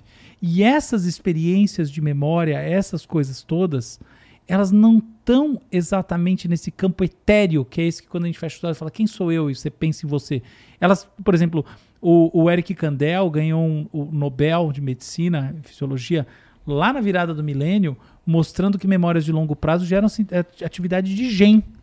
Atividade de gen, como vocês sabem, gera atividade de proteína, aminoácido. Que, ou seja, existe uma fisicalidade da memória de longo prazo. Você está entendendo? A, a, a ideia de que as experiências, as memórias e a identidade de cada um está num campo etéreo tá errada. Não tem download da consciência porque você precisa da fisicalidade do Da cérebro. física e da química. Mas Da- se a gente. Mas, mas Mais se, da química do que da física. Mas se a gente É. conseguir uma tecnologia para recriar essa fisicalidade em algum lugar. Aí, tudo bem, eu recrio essa fisicalidade. Como é que dessa fisicalidade eu vou para recriação das memórias que eu tive?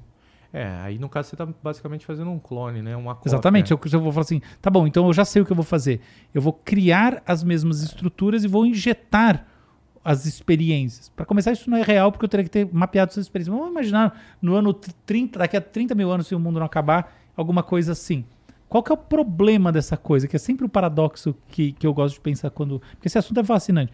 Mas, olha, se eu efetivamente consigo criar uma estrutura consciente, que, ou seja, que é uma replicação do eu físico, e essa replicação do eu físico consegue ser injetada das minhas memórias e experiências de tal forma que emule o meu eu, por que, que eu não vou fazer isso no meu próprio eu?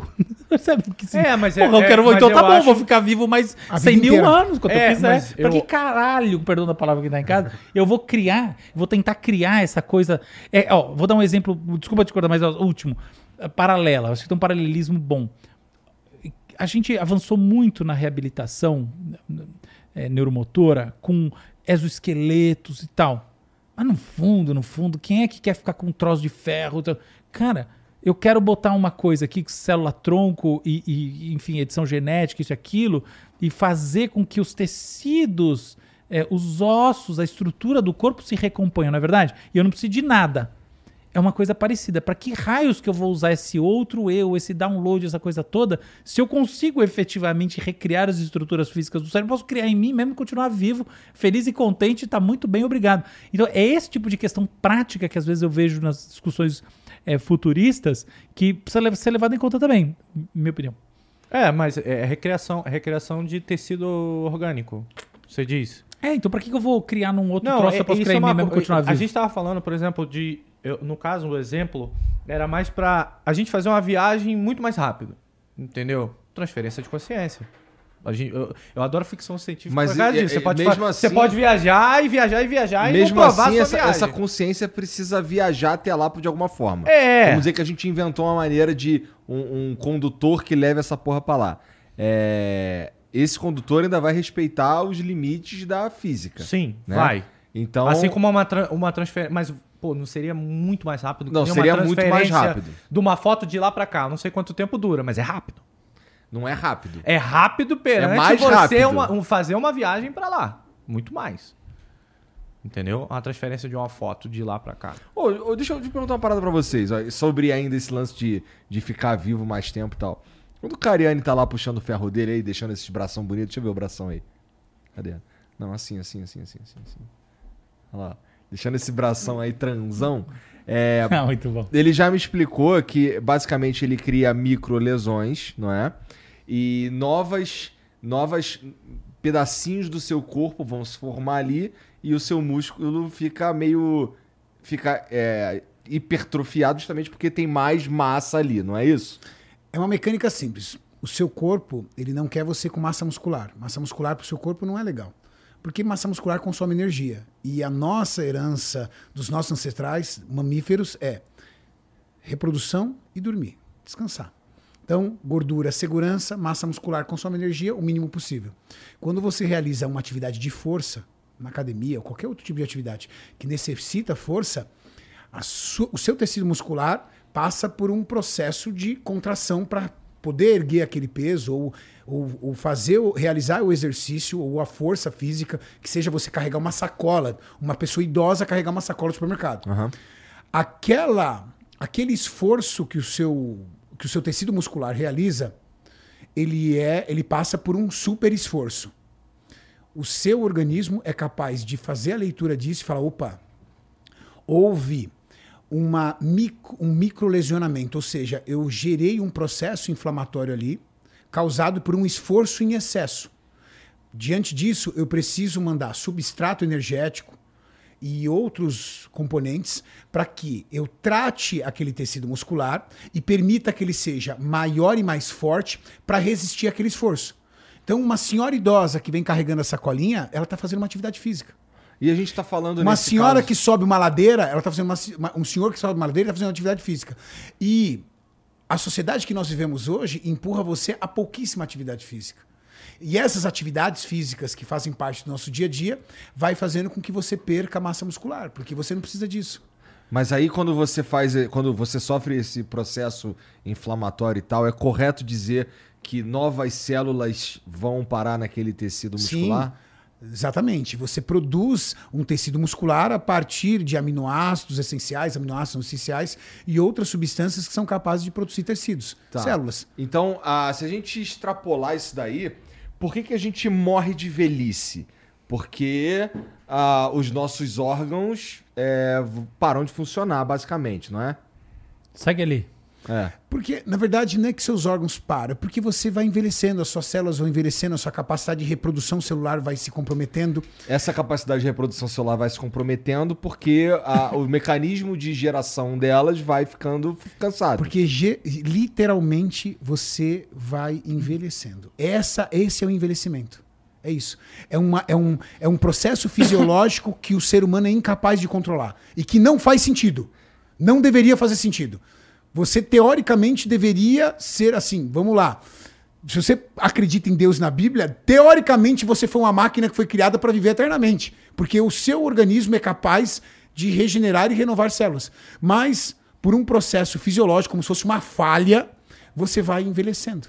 E você não consegue fugir disso. Então, era aí que eu queria chegar mesmo. Porque, assim, nesse sentido, é, se, a gente, se a gente conseguisse renovar esse sistema, teoricamente, a gente seria imortal. Se você burlar, vamos assim, quem, quem acredita, por exemplo, em Deus, se você burlar essa. Porque, na, em- assim, na Bíblia diz que isso foi uma, uma, um- uma Uma punição, punição. que nós recebemos, não é verdade? Porque nós nascemos para ser eternos, e aí, como a gente foi lá e mordeu da maçã, que cada um tem uma teoria do que é maçã, recebemos essa punição. Se você conseguisse burlar essa punição, você viveria eternamente. É, que é você é capaz de regenerar as suas células, teoricamente, pelo menos isso. Só que chega, você. O ser humano é uma parábola, né? Ele vai, depois ele. Mas eu, eu, eu acho que a resposta disso tá na genética, né? Então, Porque- é- não, é, na- isso é genética. É, então, Isso é exato. genética. É, só, só pra ter um, um ponto aqui. Tua- Tua lanterna eu- tá ligada. Tá ligado. Eu vi, por exemplo, um podcast até seu falando com o Paulo Musi. E a genética do Musi é a genética, né? Do Superman. Do Superman, né? Então, mas o Muzi, ele come não sei Tem quanto isso tempo. mesmo. Tem um meme da minha mais o Muzi. Tem um meme, Tem, tem um um meme. Então, por exemplo, a- a- eu até fui procurar a fonte do que, que aquele chinês fez. Olha só o que, que ele fez. Ele alterou é, geneticamente é, gêmeas, os genes modificados que pudessem resistir ao vírus da AIDS do pai. E o que ele Caramba. fez, é, cara, ele não seguiu uma pá de protocolo e tá preso, inclusive. Não, não, tá ele já foi solto. Aí já foi solto? É, essa notícia é de 2018. Então aqui falaram que prenderam ele, entendeu? Então imagina você modificar geneticamente uma pessoa pra ter uma genética muito melhor do que a do Muzi. Porque a gente sabe Mas que, isso é por muito exemplo... fácil. É, é, o, mas... Muzi nunca editou gene nenhum. Eu nem Não, Muzi, no mas- caso do Não, Muzi é naturalmente. Eu tô Claro, falando a gente você... em 50 anos todo mundo vai ter uma genética bem trabalhada, provavelmente. Acho que isso vai ser saúde pública, entendeu? É, tomara, né? Também. Vai, com a eliminação Tomara. de doenças. Mas, pô, você. você- Mas a morte não tem nada a ver com isso. É, então. Não, mas se você consegue alterar a genética pra poder habilitar essa parada Não, a que morte não tá- envelheça tanto não assim. é, cara. A morte é sistêmica. É Morte- sistêmica. Deixa eu passar a bola pra. Não, não, pode explicar. Cara, é o seguinte: o- os- o- o- a grande questão da morte tá nos telômeros, tá? O- o- os cromossomos têm uma extensãozinha e eles têm uma enzima chamada telomerase. A ação da, telo- da telomerase que acaba afetando esse pedacinho chamado telômero leva à ativação da apoptose, que é o processo de morte celular. As células morrem. Então, você não tem como, como mexer numa célula, num sistema, num circuito. Tá? Hoje em dia existem essas, essas, essas tecnologias, essas, essas tecnologias biológicas que são voltadas ao aumento da, da longevidade. Então, por exemplo, uma é NAD+, tá? é, um, é um, um derivado da vitamina B. Esse tipo de coisa afeta de fato algumas células e reduz chance de algumas doenças por outro lado, pode aumentar de outras, como se diz. Por exemplo, as células senescentes, hoje em dia, saiu um paper recente na Nature mostrando que, na verdade, elas têm papel preventivo. Então, quer dizer, célula velha, na verdade, serve para alguma coisa. Curiosamente, você pode ter mais câncer, alguns tipos de câncer, eliminando essas células. Até fa- falei com um amigo meu, um sócio que eu tenho que é muito ligado a. Só, só o melhor do mundo em termos de senescência, de, de, né, de tratamento senolíticos e tal sobre, sobre o NAD+. Mas, em resumo, é, é algo que está inscrito no próprio DNA. E por que, que isso está inscrito no DNA? Eu acho que por duas razões. É muito discutível, mas eu acho que eu vejo duas grandes razões independentes que convergem. A principal delas, que tem a ver com o fato que nenhuma espécie, ou, exceto você tem algumas espécies que são eternas, né? Mas são muito poucas. Poucas. É, é, sempre unicelulares. Que eu sei, eterno quer dizer, na prática, elas fazem meiose, então é bem discutível, entendeu? Que se aquilo morre ou não morre. Mas, enfim, mas os animais todos, os seres vivos, morrem. E por que que eles morrem? Entre outras coisas, acho que um ponto principal, ele, ele precisa de um spin cognitivo para entender, precisa fazer uma inversão, que é o seguinte, nós somos como grandes carapaças. Aqui, carapaça. O que de fato é vetor da evolução é o código genético. O gen quer se propagar, não o fenótipo. Nós sentimos que nós queremos nos propagar, nós fazemos as coisas para nos propagar pelo mundo e termos a melhor vida, etc e tal. Por exemplo, hoje em dia a gente tem menos filhos, mas a- a- o conceito é alocar mais energia e recursos no filho, que na verdade aumenta a adaptabilidade. Você vê que a mortalidade infantil, etc, declinou dramaticamente. Então a gente existe uma adaptabilidade. Acontece o quê?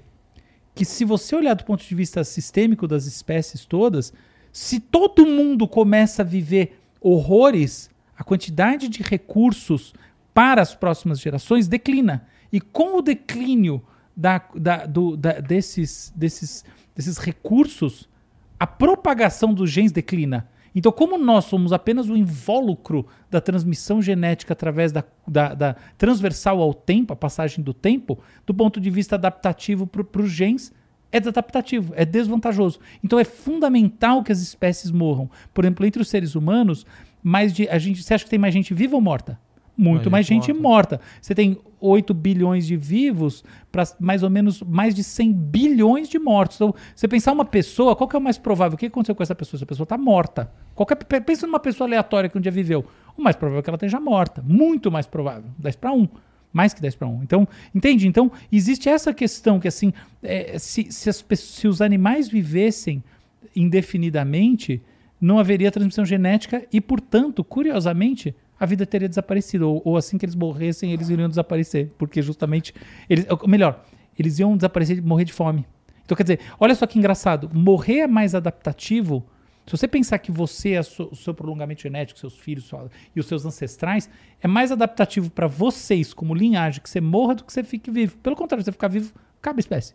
Olha que curioso. Então, Ou essa- seja, né, a gente morre pra continuar vivo. a gente- Perfeito. A gente é, é, é, definiu legal, né, cara? maravilhosamente. A gente morre para continuar vivo, como linhagem. Então, essa é a primeira razão. A segunda é o seguinte: o- o- o- as células humanas, e na verdade todos os animais, elas são baseadas nos elementos que estavam disponíveis no planeta nos momentos que elas surgiram, tá? Então você tem a, a gente teve a chamada explosão cambriana. Então o período cambriano foi um período extremamente fundamental para o desenvolvimento dos- do- do- das células, das estruturas celulares que a gente conhece hoje em dia, tá? Do, do RNA, inclusive. Tá? O que, né, na verdade o RNA é anterior, mas a forma atual, como ele se organiza em, torno, em relação ao DNA, como todas essas coisas de síntese se dão ge- genéticas, isso tem, tem muita a explosão cambriana explica boa parte. O que acontece? O que estava disponível ali?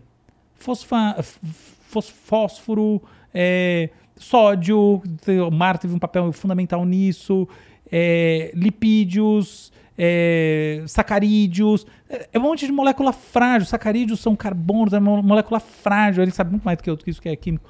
Mas enfim, é, são coisas, você tem que pensar assim. Não, não é que você inventa o negócio, é que o negócio é feito do mundo. A gente é feito do mundo. Tinha, não tinha vida e tinha umas coisinhas lá. É, E é, só essas coisinhas que são a gente. Então elas são frágeis. Os açúcares são frágeis. Você faz assim, ele se dissolve o açúcar. Esse é o problema. Então, basicamente, a morte é uma questão de você interpretar. É, de repente, a gente é eterno e nem sabe disso. Do ponto de vista de linhagem, a gente vem sendo há 100 mil anos. É, então... Cara, é tudo, tu- Eu vou te falar uma coisa até interessante que eu percebi esses dias em casa. Tantan fez um cocô. Seu e eu filho? fiquei com. É, não, o meu cachorro. Meu filho, né? Sou pai de pet. Não teve vergonha não de Aí- falar essa porra em público? Não, presta atenção, caralho. Eu fiquei com preguiça de pegar o cocô dele no jardim. Ah. E ficou lá e eu esqueci. O cocô virou um cogumelo bonitão, mano. Ou seja, nasceu uma vida ali. então, poético. basicamente, do... é poético. é poético, brother. Na verdade, ele viu do Zebu e ele foi lá e ó. tchup, Pensei. Não então do fiz. cocô vem o shiitake. Vem um chitacão grandão, tô falando sério. Você, porra, falando sério, pensa no... Então aquela frase tipo, do pó viemos, ao pó voltaremos, faz todo sentido.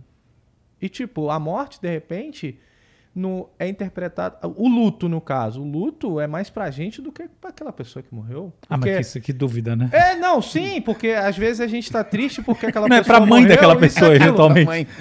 E, e, e, e, de repente, assim, por isso que tem aquela parada, cada um vive seu luto do jeito que. diferente, né? Porque a gente fica triste não porque ela morreu, porque a gente vai sentir falta dela. Sim. Então, Claro. é, é até exatamente, egoísta falar ninguém, isso, Ninguém né? morre pra si mesmo, pra começar, né? Pensa bem. É, é que nem assim, falar, nossa, que, que- mas eu tenho tanto... É, é curioso o medo da morte mesmo. Ai, que medo, que medo. Cara, o que, que você tava pensando entre as três e as cinco da manhã? Que tal porra nenhuma, entendeu? É a mesma coisa. É. Então, o que, que vai acontecer? Nada. Então, o luto, ele, o luto ele é uma coisa meio que egoísta, que é você vai sentir falta de uma pessoa. Diria então, é autocentrada, seu, não é, egoísta, né? Ah, eu acho que tem uma coisa, na verdade, social do amor também, sabe? Não é só egoísta. Porque a gente, Não, quando a gente é, é um louva uma sentimento ego- pessoa... egoísta inconsciente, que você não para pra pensar que é egoísta, mas assim. Eu diria caramba, autocentrado, luto, mas não egoísta, pô, né? eu- Porque você faz porque assim, você eu gosta. sentir falta daquela pessoa. É. É, é, sabe? Então, por isso que o luto ele não é igual pra todo mundo. Ó, eu, outro dia eu tava conversando com outro cientista e a gente tava fazendo um exercício interessante que era é, pegar um cara, é, um Homo sapiens, do, que tem o mesmo aparelho que, que o homem que, que a gente tem hoje, não é? Assim, esse aparelho que a gente usa hoje, ele já é, não deu. A gente, a gente evoluiu tecnologicamente muito mais rápido do que o nosso corpo teve tempo para evoluir, Claro. né? Então esse aparelho que a gente usa hoje, ele é o mesmo de um cara, talvez aqui vou estar, é, um cara de 300 anos atrás, ele usa o mesmo aparelho que a gente. 100% igual. 100% igual. Imagina pegar um cara desse, colocar no. no... Acho- Dá pra ir mais longe, não dá, Álvaro? Falando do, do mesmo aparelho. Dá. Quão longe dá pra ir, tu diria?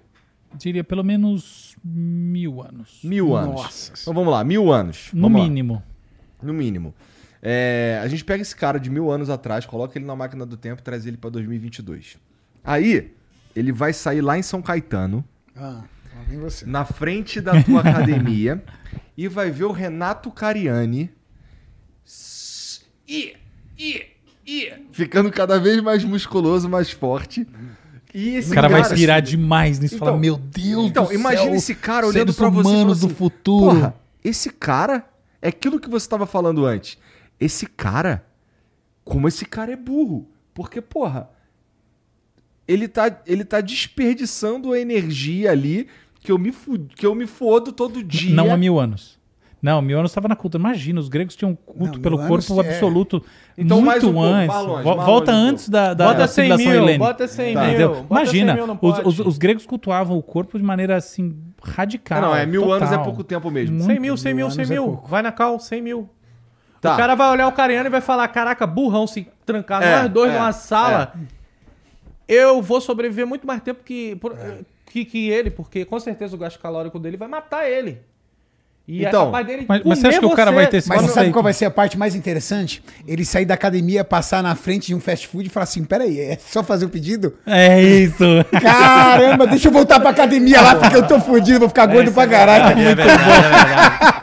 Vou ficar gordo porque acesso, né? Genial. O acesso é muito maior. É, então, então, então essa é a inversão. Imagina o cara vendo você lá ficando cada vez mais musculoso e gastando as en- a, a energia que ele brigou pra conseguir e o cara. Ele morrendo de fome, porque Exatamente. ele vem de uma época de caça. Imagina faz, isso. Faz uma semana que não pega nada de comida. Aí ele E tem, fala, e tem "Puta tudo a ver. E merda." esse cara, assim, ele, ele vai ter. Ele vai ter o, o, a- o pensamento muito mais. ah, vou usar a palavra aqui, feral. é, que é. Claro. Aí você tira ele dali, coloca ele na frente de uma padaria e fala, come. Ele vai comer até morrer, velho. Que ele vai falar assim, vai que semana que vem. Vai comer igual morrer. É. Faz igual eu faço. E aí o que, que você consegue entender? Que o acesso às coisas também evolui em você. Você começa a ter um pouco mais de juízo, né? Sem E tem dúvida. tudo a ver com o que você estava falando sobre a maneira como o nosso corpo lida naturalmente com a realidade, que é, pô, teu corpo quer que seja gordo. Exatamente. Mas o meu metabolismo, a minha, vamos dizer assim, o termo, vamos dizer, a minha genética, ela é daquele cara de lá de trás. Sim, exatamente. isso. O Exatamente. que mudou foi o, o acesso. equipamento é o mesmo, né? É, o Mas você é do mesmo. tipo. Porque lá atrás você fala a genética dos povos que são assim. ah, não culturalizados. Você sabe do que eu tô falando, né? Por exemplo, é, é a- quais são as populações com maior taxa de obesidade nos Estados Unidos? Índios americanos. É É lógico. É, tem, tem uma teoria, até tem um paper sobre isso, que é Thrifty Phenotypes, que é o seguinte: olha só que curioso. É, é- é- é muito engraçado. A, a baixa exposição a, a açúcares e a, a hipercalóricos leva a uma resistência à insulina, leva a, a toda uma sensibilidade desses sujeitos que levam a obesidade muito maior. Então, onde que está a obesidade de verdade? Está no deslocamento dessas populações que comiam. hum, Assim, preciso dar um parênteses. É o seguinte: você tem dois regimes eh, tradicionais, um, tem vários, mas tem dois principais. Um regime que é típico de país temperado, que é esse aqui: o cara come muito, então de vez em quando ele caça e come muito. E você tem o regime de países tropicais, semitropicais, etc. Tal, que são muito mais frugais, que thrift é frugal. Então, assim, é o, é o fenótipo frugal. Então, por exemplo, pensa no índios da Amazônia. Nunca faltou comida. Não é verdade que ele come um bisão. Ele come sempre um peixinho, uma coisinha, não sei o quê. O primeiro tipo é, por exemplo, o tipo europeu. Por que, que curiosamente, a gente tem esse tipo branco e tal, que é muito mais gordo em geral, mas é o tipo mais resistente, não menos resistente. Esse tipo frugal, como o índio, se você coloca ele numa dieta ocidental típica hardcore, ele fica muito mais gordo. É, é o contrário do Porque que diz não- do, não- do que a, a- a- vamos dizer assim, a intuição. Porque não tinha escassez. Exatamente. Então ele não está preparado para fazer pra- Metabolicamente falando, ele não está preparado. para acumular monstruosamente e porque depois queimar de qualquer jeito. Pelo contrário, aquilo gera diabetes. Por exemplo, a taxa de diabetes é muito mais alta nos índios americanos do que na média da população, Olha população caucasiana, etc. Muito mais alta. Isso, isso se dá pela é, Porque não vem do frio. baixa, baixa ingestão de, de açúcares e etc. É, isso se dá, na verdade, pela, pela perenidade da comida. Exatamente. Então, como o cara Tá. tem sempre um pouquinho, ele come um pouquinho. Essa ideia de que você tem que comer igual um louco, o bind eating, isso vem do norte. Isso é de lugar frio. Porque você tem uma época que você, porque você tem que caçar um negócio, comer, comer No gordura meio pra da caralho. neve, o cara tá todo mundo escondido. Os bichos estão todos escondidos. tá tudo Exatamente, escondido. Você tá morrendo de frio, você não pode sair de uma tempestade de neve. É isso aí. Se você tiver pra comer, come, tu come até morrer. Esse é o princípio, entendeu? Depois não é na Amazônia. É, não é na Amazônia. Inclusive tem estudos com hibernação humana, né? Não é bem hibernação, isso é forçação de barra, mas tem mesmo. Os caras, tipo assim, tem, um- tem um. Saiu um artigo, não lembro, uma mega revista dessas, acho que na PNAs. Cara, mostrando, assim, com, com simulações que os caras, sei lá onde, eu acho que seria, o que seria hoje, eu acho que o, o norte da França, sei lá onde, que eu não prestei direito atenção, mas enfim, que eles tinham um regime de basicamente passar a semana inteira dormindo, uma semana, entendeu? Pra não gastar energia. Comia igual um alucinado e ficava uma semana quase sem se mexer, como se estivesse hibernando. Então, quer dizer, a gente tem de fato essas diferenças. Enquanto você está num lugar que tem fruta, peixe à vontade, você não precisa disso. Aí, consequentemente, seu organismo também não está preparado para comer essa quantidade abissal de gordura e proteína. O cara passa mal e Entendi. tem diabetes. Mas então, doutor, eu tenho até uma dúvida. Tipo, A gente tá falando aqui. Os caras te chamam de doutor na vida, chama, né? Chama, né? Mas Doutor, eu acho besteira, eu gosto de Álvaro. Bom, Álvaro, seguinte. é, Eu acho que a gente volta pra genética de novo, né? Porque. Claro, isso é totalmente ca- genético. é, totalmente a gente volta pra genética no sentido assim. Não é só nesse tipo. No caso, eu tenho uma dúvida. A temporalidade, ela modifica a gene... a gen- o genoma? Só se. Depende, sim e não. Por exemplo, adaptação que nem essa. Um- Uma genética dele é Perfeito, com perfeito. certeza co- diferente com alguém do Amazonas. Assim como alguém do, do tipo, um índio do Amazonas, se ele sair e vier pra cidade, ele vai pegar uma pá de doença. Sim. Entendeu? que eu- a gente aqui tá eu- eu- tratado. Eu, entendi sua, sua pergunta. É assim, é, a grosso modo, assim, no, no 95%, a resposta é não. O que vai gerar alteração genética é mutação e, obviamente, o principal, reprodução. Então, são os cruzamentos na população que vão gerando isso. Tanto que você faz o genoma de uma pessoa, né, quase sempre, sempre, do ponto de vista da ancestralidade dela, ela tem uma ancestralidade mista, quase diria 100% do mundo, praticamente 90 e tantos por cento. Então, assim é, tá? Você tem os grupos curiosamente que não tem, não são assim, você fala assim: "Ah, não, o cara japonês não, ao contrário. São grupos muito específicos que estão se reproduzindo entre si, por exemplo, os Amish, que são nos Estados Unidos, tem é, baixa, você, você faz o a ancestralidade tem baixo cruzamento, mas é, é minoria, tá? Então, resumindo, a gente tem essa, essa coisa dos cruzamentos mudando a genética. Tirando isso, o que existe, que é uma coisa que é antidarwiniana, mas que hoje em dia é mais do que provada, são os efeitos epigenéticos. Então, por exemplo, seu- sua mãe bebia na gravidez, isso gera alteração de fato que é transmitida. Então, essas coisas existem. Mas, de novo, é a parte minoritária da coisa e não é uma parte. Quase nunca os Mas de efeitos acordo com o epigenéticos são tempo, boas. esses cruzamentos genéticos, né? exatamente. Geralmente os efeitos São- epigenéticos são, São uma merda total. É, é. então é- Não é o caso do Paulo Musi, que o pai dele é Não. Superman e a mãe é Mulher Maravilha. Nasceu ele, né? Não, aí, aí- foi O cara que- tá nessa, né? Tá Pô, é o. Paulo Musi, brother. Você não tem noção do quanto a gente usou isso. Porra, é o cara da bicicletinha, mano. Cara, eu quero conhecer Eu esse tenho cara. uma vontade de trocar ideia com ele, mano. Papo reto Gente mesmo. boa pra caralho, gente boa pra caralho. Gente boa pra caralho. Mas é, é- Eu tive num filme com ele. É? É, agora que eu lembrei. Ele era o ator. Não, eu também. É, a gente era os- os- não era ator, era. Entrevistava pessoas pra falar sobre influência. Ele tava nesse Pode filme, ser. eu tenho a impressão. Que vazou. É, eu- eu- não, saiu no cinema. Eu, eu- eu fui na pré-estreia no Belas Artes, ele tava lá na Belas Eu acho, acho que eu até falei com ele. Da hora. Tinha. Nem sei, tinha um monte de gente, mas não conhecia ninguém. Os influencers não conhecia nenhum. Eu não sei por que que me chamaram, Álvaro. porque eu não sou influencer. É, Eu vou falar sobre Vou jogar aqui uma parada aqui pra, pra, pra nós aqui. Já que a gente tá falando desse, desse bagulho aí de, de Genética, evolução epigenética, e o evolução. caralho, não sei o quê. Ó, dá pra dizer que a gente botou o Darwin pra mamar. Por quê? Porque a gente, a gente não tem Ah, uma- claro, lógico. não temos Maior mais cientista da história. Claro Não, que sim. Não, botamos, botamos pra mamar no seguinte sentido. Olha só. Ai, ai, ai. É... Eu gosto da humildade.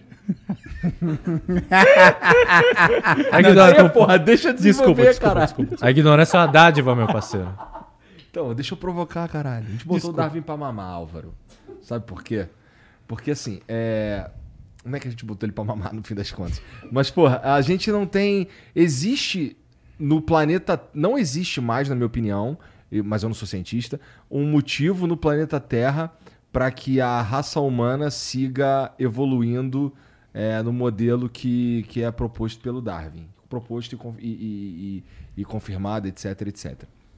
É, a gente está num estágio que a gente cria a nossa própria evolução por meio da tecnologia. É um absurdo falar isso, na opinião de vocês? Por exemplo, ó, a gente anda com o cérebro na mão, né? Vai lá, Cariane. Eu não acho absurdo. Eu também não. Também Nem um não. pouco. Cyberpunk. Então cara. eu acho que- o Darwin pra mamar. É. Porra. Imagina, imagina uma civilização. dele. Cara, imagina uma, uma civilização Eu cyberpunk. acho que o que, o- Onde que a você tecnologia anda- foi o truco no Darwin ali nessa Foi o coisa. truco, né? Foi o truco. Mas não, não na teoria dele, porque... Não na Exato, teoria dele. Não na exato. teoria dele, porque eu compactuo diretamente com o que o doutor disse. Não tem, não tem nada que sobreponha a, a, a ele como cientista e como as teorias dele. E olha que faz muitos anos. Mas eu acho que a tecnologia ela vem trazendo uma outra realidade. Perfeito. E essa realidade ela não vai mudar o conceito de Darwin. Vai Com continuar certeza. acontecendo tudo isso. Com É, certeza. a evolução existe. A evolução existe, cara. Ó, quer ver uma coisa? Eu vou falar uma coisa bem chula aqui. Ah, Cara, eu, bebê, nasci de olho fechado. Pega um bebê agora, velho. Sim. Nasce de olho aberto. E aí, daqui a pouco ele vai fazer o quê? Claro que há alteração. Claro que. Há alterações, Mas, cara. mas essa, essa alteração, ela, não, ela precisa de uma, uma motivação, não precisa? Deixa eu... Segue. Tá Não, muito não, bom. pode falar, doutor. não, segue, por favor. Não, eu acho o seguinte, eu acho que a evolução da classe. da- da- da- vamos falar da espécie humana. Cara, é muito notório se você parar pra perceber. E essa evolução vai continuar acontecendo, só que eu acho que a evolução, inclusive mental, está trazendo uma forma diferente que vai mudar a questão comportamental. Maravilhoso. E essa questão comportamental que envolve tecnologia, forma de você enxergar o mundo, a vida e tudo mais, o acesso rápido ao conhecimento. Criança de 6 anos de idade, ela já sabe o que é, tudo quanto é profissão, sabe de tudo, sabe falar tudo. E isso vai levar a gente a uma evolução ainda maior, por quê? Porque você vai conseguir construir tecnologia farmacológica e outras coisas para aumentar a sua longevidade. Você vai começar a ter consciência de coisas que no passado você não se preocupava em relação à sua saúde, em relação a, sua, a, a prevenções, tudo tal. E isso talvez colabore ainda mais para o processo evolutivo do ser humano. Então eu acho que isso é um fator positivo. É, eu também, eu sim também. É, quando eu disse que a gente botou o Darwin pra mamar, não tinha a ver com, com, é, dizer que a teoria dele tá errada, não é nada disso. É, concordo pra caralho contigo. E assim, será que nesse sentido é, a gente tá melhorando o nosso. Eu acho que sim também, mas é, o nosso cérebro coletivo, que é o que permite, por exemplo, a gente produzir ah, uma TV. Que, por exemplo, eu não sei fazer uma TV, nem você, nem você, nem você, mas você sabe fazer a tela, você sabe fazer o circuito, você sabe fazer não sei o quê, e a gente conjuntamente cria uma parada. A gente, a gente, a gente tá dando saltos cada vez maiores nesse, nesse conhecimento humano, ou a gente tá só tornando ele o acesso a tudo isso é, num período mais curto? A, a, a te- a tecnologia, o que, que é, o que, qual que é o efeito dela na opinião mim é de vocês? muito mais comportamental do que tudo. É? Cara, daqui a pouco eu, eu, eu acho que daqui a alguns anos não vai existir mais uma pessoa escrever, cara. Qual foi a última vez que você escreveu algo? É. Entendeu? Não é, definitivamente não é muito Então, comum, agora, não. quais são os efeitos, os impactos que isso vai acontecer na forma de se relacionar? Ou Positivos na e própria, negativos. na própria, na própria é, Em tudo. Que seja do- da sua coordenação motora, a sua forma de comportar, tudo. É. Então, é difícil. Deve ter muita gente estudando e tentando entender isso a longo prazo. Mas que é um fato que a tecnologia, a forma com que a gente se comportamento e o que a gente vai conquistando, para mim isso é fruto da evolução também, cara. Será que o, o humano de lá de trás seria capaz de desenvolver tudo isso? Mas a gente não. Mas a gente. Não, não, não seria. Isso mas, não, é- não faz parte do processo evolutivo, mas então? como, como o nosso cérebro coletivo, ele, ele trouxe a possibilidade da gente hoje viver numa sociedade altamente tecnológica, que hoje a gente não pensa mais numa vida sem internet, por exemplo. é, Isso não significa que a gente. Nós somos os agentes da nossa própria evolução. Por exemplo, eu não preciso mais esperar um Depende do estímulo que que você tá externo. falando. Eu não preciso mais Depende esperar. do conceito de evolução. Eu não preciso mais, por exemplo, surge um problema, no- no- surge um qualquer problema, surge um, o Covid-19 na humanidade. Eu não preciso esperar surgirem indivíduos resistentes ao Covid-19. Eu vou lá e tecnologicamente crio uma vacina e foda-se. É, mas isso é E uma aí vantagem da e sociedade. Mas Hã? isso é... Só que você chega uma hora e morre. Mas... É, chega uma hora e morre porque eu preciso morrer. É, Né? E aí você volta lá atrás, que nem o cocô do Tantan. igual no Cocô do Tantan. Boa. É, pô. atrás, em Darwin Mas eu novamente. acho que, eu- eu- assim, no caso, se tratando de Darwin, eu não sei se ele falava isso das, do, do- do- unitariamente do ser humano, porque unitariamente ele evolui de um para outro e vai evoluindo assim, ou da sociedade. Porque no caso você pode fazer as coisas porque a sociedade e o tempo que a gente tá te fornece Mas isso o, como o que uma o Cariani ferramenta. está falando é que a sociedade é o nosso ambiente de evolução. E é isso, ele tá certo. Então, Mas na verdade, não é- não é no ser um- humano, que é um ser cultural, Uhum. não existe essa distinção. Ele evolui porque ele constrói esses, esse Ele vai arcabouço. continuar E é esse evoluindo, o- independente. é- Esse é o nosso, a nossa floresta. Não, mas a ele nossa vai floresta, ela é, ela é... Ela não é mais física, Não, né? é, a nossa floresta é cultural e ela é simbólica, ela é as representações que a gente cria, os platôs tecnológicos que a gente inventa. Mas é assim, isso que ele falou. da- E tá certo. O, o- o nosso equipamento, o a nossa casca, a nossa essa parte aqui, ela, tem, ela não tem mais uma. não tem mais estímulo para continuar evoluindo. Não, cara, ela tem? também muda, curiosamente. Ela Vai lá. muda também, como ele falou. Você tem mudanças, inclusive, que você percebe em poucas gerações, em bebês. Isso tudo é verdade, cara. Muda sim. Mas ele, muda. ele vai evoluindo de acordo. É que evolução do momento que a gente tá. melhoria, tá? É- é a- evolução é, alteração, tá, Tá, bom? alteração, Então é tem sim, cara, tem, tem, tem um monte de estudo mostrando, cara, a evolução a- atua sobre a espécie humana, sim. Isso não quer dizer que a espécie humana está se tornando melhor, não é isso. Há diferenças pequenas, mas que você encontra quando você faz esse, esse- o estudo de fóssil e etc e tal. Sim, sim, é o que ele falou. é Mas isso aí, então, cara. não vamos falar em evolução, vamos falar que ela, ela vai continuar se modificando É independente. é modificação, não necessariamente que é evolução. A ideia de Mas que a evo- no caso, a gente pode ter uma- uma ela é, é tá equivocada. Então, É. evolução pode ser para pior, num certo Isso, sentido. no caso, uma mutação. Uma É, no mutação caso, exatamente. Se você tem alguma coisa que foi fixada na, na espécie por alguma razão e no final das contas ela afeta essa espécie de, de uma forma que a gente entende como negativa, eu vou dizer que eu tive uma evolução para pior, tá? É óbvio que se eu afeto a, reprodu a, a capacidade reprodutiva numa espécie qualquer que não está culturalizada como a nossa, essa mutação tende a decair, tende a ser eliminada, tá bom? Mas, de fato, é, a gente tem, por exemplo, dentro da, da- da nossa espécie mesmo, vários exemplos. Que, é- que é um. É o seguinte: polimorf, é, a depressão está muito associada. Está associada a uma porra de coisa, mas há um polimorfismo, uma variação genética no transportador de serotonina, chamado 5-HTT-LPR. Então, essa, esse, esse polimorfismo quem tem as versões curtas, polimorfismo, quer dizer, diferentes versões eu tenho longas e curtas, que é sempre assim esse papo. E aí eu tenho as versões curtas do polimorfismo. Quem tem mais cópias dessa versão curta do, do polimorfismo tem mais taxa, maior probabilidade de ter depressão. Por que raios esse troço não foi eliminado do pool genético da espécie se a depressão é absolutamente incapacitante e efetivamente quem tem depressão maior cedo na vida tende a ter uma taxa reprodutiva mais baixa? Quer dizer, olha que loucura. Teve, porra. E, e, assim, eu tenho um paper, um trabalho que eu fiz na- no começo da década de, de, de 10, né? No começo, da década de 10, né? É, enfim, sobre exatamente sobre isso. E é muito engraçado você notar que, por exemplo, esse polimorfismo é, ele está condicionado, a, a manifestação da depressão está condicionada a experiências vivenciais. Então, por exemplo, estresse muito severo no, no final da infância, começo da adolescência, é o gatilho para quem tem a vulnerabilidade genética desenvolver a depressão.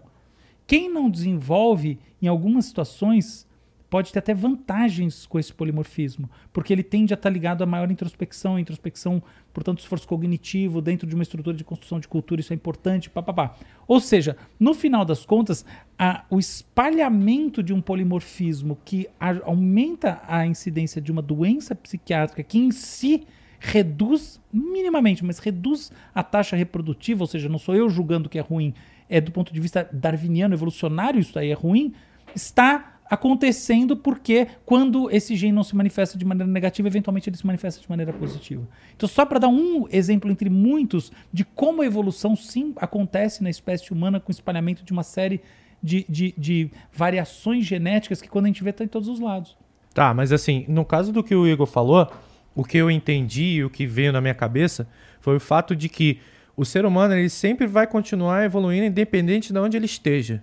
Claro. Entendeu? Dependendo da condição de que esteja. Porque eu tenho uma coisa que eu tenho percebido muito, assim, voltando até pro que a gente faz, que é trabalhar com as redes sociais. E eu ve, eu, eu uso a internet desde quando ela começou a realmente virar main, assim, nem mainstream. Eu uso a internet antes de 96. Eu tive meu primeiro contato com a internet, que foi realmente quando veio pro Brasil e tudo. E eu tenho percebido, ainda mais por trabalhar com isso, que a internet anda deixando a nossa sociedade doente. Cara, eu acho isso aí tão relativo. Doente. Não, então, assim, para aqueles que realmente estão fazendo uso da internet, eu vou, eu vou te dar um exemplo, tá? É, até as próprias plataformas. É, não tendo hoje uma política de- do que vai saber, do que, que é bom ou ruim para o ser humano, porque a gente não passou por isso ainda, é, o fato dos algoritmos decidir o que você assiste, ou decidir o que você consome, meio que transformam você, meio que Você muda o nem seu sabe se você pensamento. gosta realmente de você algo. nem sabe se você gosta de algo, mas aquilo te cativa. Aquilo é cativa. Porque um algoritmo percebeu que aquilo ali cativa muitas pessoas. E E outra. te enfia goela abaixo. É, e te enfia com ela abaixo. Vou dar um outro exemplo. A falta de punição de coisas que você faz na internet faz você levar aquilo pra vida real e ser humano e dar uma merda da desgraça. Você xingar uma pessoa na internet hoje não tem nenhum tipo de punição, mas vai xingar no face a face, vai acontecer alguma coisa. Então, bem ou mal, a internet, com outros fatores, inclusive falta de punição, é, não tendo muito controle de um algoritmo desse, sim, eu acredito que está deixando a nossa sociedade doente e a gente só vai descobrir isso lá na frente. Lá na frente mesmo. Por exemplo, os vídeos curtos, bem ou mal, deixa uma pessoa um pouco ansiosa. A pessoa ela fica com ansiedade. Ela fica lá vendo. E 40 segundos e foi. 15 segundos foi. Não sei o quê. E quando ela vai ver um filme, ela fica agoniada. Eu, eu, assim, tem um ponto no que você está dizendo mesmo. Por exemplo, saiu aquele estudo, aquele estudo famoso de, do, do Facebook, mostrando que meninas, que é o estudo interno que vazou, é, que é meninas, adolesc- pré-adolescentes e adolescentes têm uma taxa de depressão maior quando conforme usam mais rede social. Então, de fato, existe essa questão. Mas a questão é, o ponto maior é até que de que maneira a gente pode colocar inserir este fenômeno dentro de uma lógica evolucionária e dizer que isso está afetando a evolução da espécie. Isso eu acho que é um stretch, assim, uma- é, com todo respeito, mas é uma certa forçada de barra, porque eu acho que falta tanta base para a gente Sim, conectar você não- isso com, com esses fenômenos. Você percebe? Assim, a gente pode dizer que isso está mudando a cara da sociedade e, eventualmente, em algum momento, essa mudança na maneira de se relacionar da sociedade pode afetar, eu, talvez até já esteja afetando, mas a gente tem que é, marca- é, definir, jogar uma lupa sobre esses elos. Eventualmente, você poderia dizer assim: olha, o que está acontecendo é que as pessoas estão mais remotas, e por estarem mais remotas, elas estão muito mais num relacionamento a lá Tinder do que a lá relacionamento do- dos nossos tempos, né? Porque é óbvio que o, o dia que eu descobri que existia o Tinder, ele já existia há uns 10 anos, né? Porque eu também dane-se pra mim, eu tinha casado, eu quero saber de ti. Mas enfim, é é uma coisa pra mim de, de um outro mundo.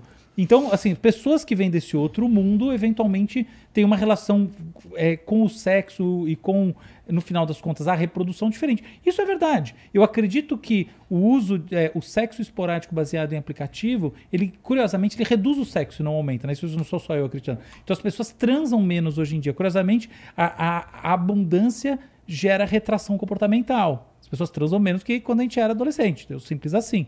E elas também se reproduzem menos. Então, eventualmente, poderia até traçar um- uma linha, falar assim: olha, a internet.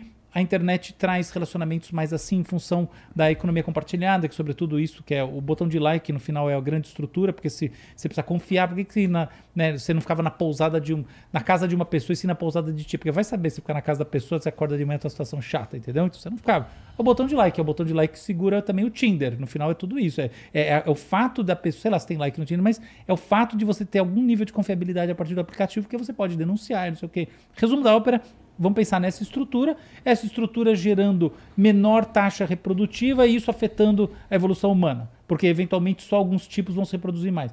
Até faria algum sentido. Agora olhar e falar assim, poxa, a internet como um todo, ela gera, deixa a sociedade doente. E essa doença da sociedade se espraia sobre o ser humano e afeta a evolução humana, eu acho que é um certo.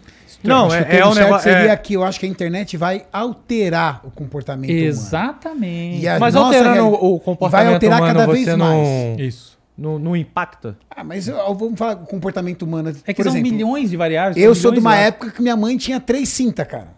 A cinta grossa, média e fina. E dependendo do que eu fazia, eu clássico. tomava cinta, cara. Sim. Era cinta. Hoje, isso não faz pode, parte da realidade pode. do Crime. comportamento humano? Tem. Então a alteração do comportamento humano vem acontecendo. Agora, a velocidade com que isso vai acontecer ago- a- a- nas próximas gerações, É. talvez teremos gerações mais sensíveis. Não, mas assim, tô- isso com certeza. No caso da sociedade a gente tem um espaçamento e no caso da evolução a gente tem um espaçamento assim, ó, gigantesco. É. A sociedade ela evolui muito mais rápido e isso daqui evolui Perfeito. bem lentamente. Perfeito. Então, no caso, é, a evolução disso, do jeito que tá indo, sem controle, porque no caso, é, o- o- vamos voltar ao algoritmo de novo, que foi um exemplo aqui. Não tendo controle nisso, isso vai evoluir, evoluir, evoluir, evoluir, e ninguém tá percebendo que pode, pode, pode ser uma coisa ruim. Entendeu? É, no caso do, do- de vídeos curtos, a mesma coisa. Tu tá ali, ó, tu tá recebendo serotonina pra caraca, porque é um vídeo mais engraçado do que o outro. E rápido. Isso aumenta a ansiedade. Entendeu? Isso aumenta a tem como ansiedade. Lógico. Então, se não tiver um certo controle agora, Mas não vai ter. não vai ter. Eu sei que não, Não, vai ter. fala- E agora você eu tem sei que não vai ter. é caralho, rapaz. Eu sei que não vai é um ter. bagulho doido, Não é tanto que eu tenho Porra. até eu tenho até a teoria maluca de que quem espalhou o caos no YouTube brasileiro foi esse cara aqui. Eu? Junto com aquele outro desmiolado com a porra dos vídeos curtos de, de podcast. Corte. Esse Vai arrombado, cry? esse arrombado Vai cry? destruiu Vai cry? Vai o cry? YouTube brasileiro. Ele e o amigo dele maconheiro. Porque, é sério, antes não existia. Era paz. Depois era corte atrás de corte, tro- receitinha de bolo. Um monte de gente copiou. O YouTube gostou, fez o YouTube shorts. gostou e fez o shorts. Olha Aí tu a foi longe, aí tu foi longe. Olha a merda Não, não, que não, deu. Não, não, não, calma aí, calma aí, calma aí, calma aí. Nem tanto não, calma aí, calma aí, calma aí. A culpa do short é do, é do chinês. em pleno Falou Eu quero 2022, chinês mesmo, sabe por quê? Porque meu filho trocou Porra! o chinês pelo short. Meu filho de 10 anos. É? Não quer mais o chinês, quer o short olha a agora. merda. Entendi. Eu, eu, eu acho que Cortes. isso também. eh, Sabe, sabe como é que eu vejo esse negócio? Assim, a origem das. Na verdade, a gente não tá falando de internet, a gente tá falando de redes sociais, que é um, su- um subdomínio. É. É. grande, parece, mas ele parece maior do que é na prática. A internet é um transcendente perto das redes sociais. É um filãozinho no ponto de vista de impacto. Porque toda a transmissão de conhecimento se dá. Porque a principal. Porque a, internet está, sobretudo, na, na, na, na Deep Web, que não necessariamente é Dark Web, mas, por exemplo, são onde está. Puta, eu quero acessar os resultados do meu exame. Eles estão na internet atrás de uma senha. Então a internet é isso, seus e- os e-mails, etc. Então, é uma coisa Álvaro, muito como, mais. é que, como é que o banco trabalhava sem internet na Não, época, loucura, cara? Meu, imagina. eu lembro de eu ir no Imprimir o banco. negócio, Opa. papelzinho, carimbinho. Eu ia no Banespa. Pô, internet. Meu o- o, Deus. o Álvaro falou uma coisa genial, cara. A gente tem que separar a rede social de internet, pelo Claro. amor de Deus. A internet é só benefício. É. Agora, a rede social é diferente. Exato. Cara, imagina como é que era administrar um banco, Cara, que um papel, cara. Tu lembra, vocês devem lembrar, o rato eu não sei, mas eu lembro com a minha mãe, eu ia com a minha mãe, por exemplo, num consultório médico, e pra pagar com cartão de crédito, ia colocar na parada. Ah, isso aí eu lembro. Não, isso aí eu lembro. então o Álvaro Meu pai coisa- entregava essas paradas. Tu botava assim, botava o carbono e blá blá. Cara, o Álvaro falou uma coisa magnífica. É, seria, deveria ser pecado falar mal da internet. O problema é que a gente usa o É. termo internet, mas é rede social. Me expressei Que é mal. um- que, que, que nem o Álvaro falou, é um rabinho. É um não, não é, não é você que expressou, não. A gente usa o termo internet. Todo mundo, eu também. Eu também. Eu porque também é internet, mas não é. É, não. É, é um. É porque a internet, a é a internet. solução do planeta, É, cara. Sim, Foi- total. Cara, eu, eu- eu sou eternamente grato ao Tim Berners-Lee, que é o criador da WWW, da World Wide Web, porque tem uma coisa, né? A internet, quando surgiu, ela surgiu antes da gente nascer, mas quando ela começou a, a ganhar o mundo, e o inclusive do o Brasil, criador? É Tim Puta que Berners-Lee. pariu, que o Álvaro não sabe, velho. É, Não tem nada. Meu Deus do céu, velho. Ele- ele é o criador do da protocolo- genética de Darwin ao cara que Ô, o criou o contato- www. o Isso dele- é um HD foda, O velho. contato dele no meu celular é Álvaro Cérebro Gigante. Nossa senhora, velho. Isso Megamente, é o Megamente. Eu nunca imaginei que tinha um cara que criou essa Sim, porra, mano. sim, sim. E Foi muito interessante o processo de criação a propósito da Puta WWW. que Mas o grande ponto é o seguinte: você não conseguia achar as coisas. Eu lembro como é que era. Então você, você, ia- você precisava des- descrever o IP. Entendeu? Então, o- a verdadeira invenção não é da internet para nós. A verdadeira invenção é da web. E a web é uma coisa. Quem não lembra do bug do milênio? Ah. o bug do milênio, quer dizer, quem não lembra, nós lembramos, mas o, o bug do milênio era uma coisa ligada a esse conceito. Putz, agora a gente tem os endereços da internet. Então o que vai acontecer? Esses endereços vão sumir, a gente vai voltar ao momento que você precisava saber 1.194.30. Então muito Qual, qual é engraçado. o nome, qual é o nome dele mesmo? Tim Berners-Lee. Lee. Ele, Ele- é, ele é, trabalhou no no, caso, no caso ele é. No é CERN, isso sabe, mesmo. lá na França. É porque na faculdade eu lembro de, de- ele foi o criador do protocolo HTTP, que é o www É, hoje. exato. É porque antes, é assim, isso na história da informática, eram várias redes. ARPANET, é, entre outras coisas. Separadas, ele foi o né? cara que pegou, criou uma big box para todas elas. É, e inventou a máscara do É. endereço, que agora você escreve assim, né? É, sei lá, cariane.com.br. Aí você chega num lugar. Então isso aí não existia. Mas enfim, só um comentário. Como, como é que eu. Voltando, então, pegando a coisa da rede social, só um comentário rápido. Como é que eu vejo esse momento da algoritmização que a gente está? Assim, minha leitura é assim. A gente, essas coisas todas, eu, eu- eu gosto de, de fazer o escrutínio histórico, e, porque eu sempre encontro os traços da história. E o, e o- verdadeiro DNA do negócio está na, na ideia de comunidade, das Ivy Leagues, das, das universidades de ponta americanas, que foi onde surgiu o Facebook, que no fundo é onde a coisa toda aconteceu muito mais do que Orkut e outras coisas que vieram antes. É ali que a coisa surgiu. É essa ideia de você ter um grupo restrito que vai sendo amplificado e as pessoas são incluídas no grupo amplificado para participar disso, gerando em quem está fora um FOMO, um fear of missing out, uma sensação de que, cara, eu quero estar tá dentro, e isso se espalha e em algum momento há uma inversão na dinâmica em que o Facebook se torna a carteira de identidade das pessoas. Curiosamente, eu nunca tive uma rede social até um ano e meio atrás por causa dele que ficou falando, não, você tem que ter uma rede social. Nunca tinha Vai tido. cry? É... Quê? Que, que é isso? Vai chorar? Ah, vai. nunca tinha tido Facebook, nunca tive Facebook na vida até hoje, nunca tive Twitter, nada disso, LinkedIn, agora eu tenho o Instagram. Mas enfim, resumo da ópera. É, então esse é um, um, o conceito de comunidade, ele ainda está lá. E qual que é a ideia, se a gente parar para ver? A gente vive numa sociedade, sociedade ocidental, em que os nichos são importantes, então os amigos são importantes, né? As pessoas que são que têm a ver com você são importantes. Corta para a China. Pensa numa reunião do Partido Comunista Chinês. Tá? Agora tava tendo, acabou de ter a, a, a, o reempossamento do Xi, né? Aham. Pensa lá no na- Terceiro mandato, né? é, é o terceiro. Pensa lá, no, no- na- na- lá no, no Congresso do Partido Comunista Chinês. Pensa numa sociedade chinesa. Na China, é interessante, do ponto de vista de desenho organizacional, comunidades?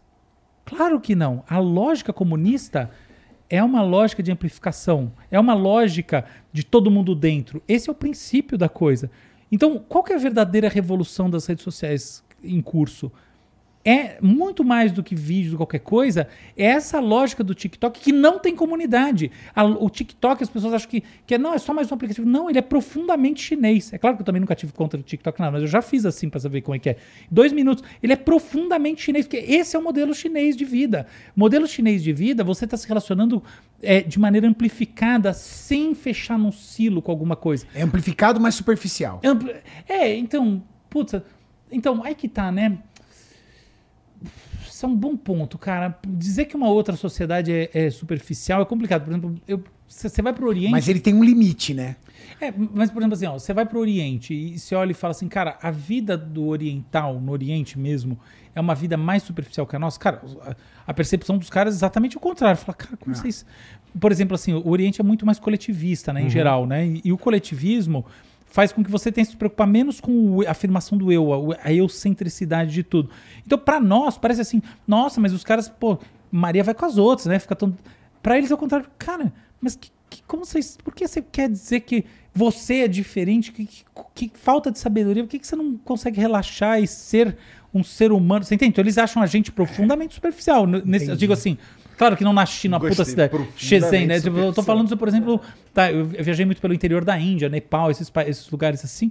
Essa sensação, entendeu? A sensação é, porra, o ocidental, ele tem essa dificuldade, ele evoluiu pouco mentalmente, ele, ele é superficial no fundo, entendeu? Então é muito relativo esse papo de ser superficial, não. Eu sei que, do ponto de vista de lógica algorítmica, o momento que a gente está, na minha visão, é um momento de transição a uma lógica chinesa que é uma lógica sem silos. E isso muda bastante a nossa relação com a tecnologia. E é daí que vem a, a grande transformação cognitiva da sociedade, porque no fundo, no fundo é como se enquanto a globalização como fenômeno social ela acabou não, não progredindo como se esperava, né? Pensa no pala- parabólica mará do Gilberto Gil nos anos 90, não aconteceu.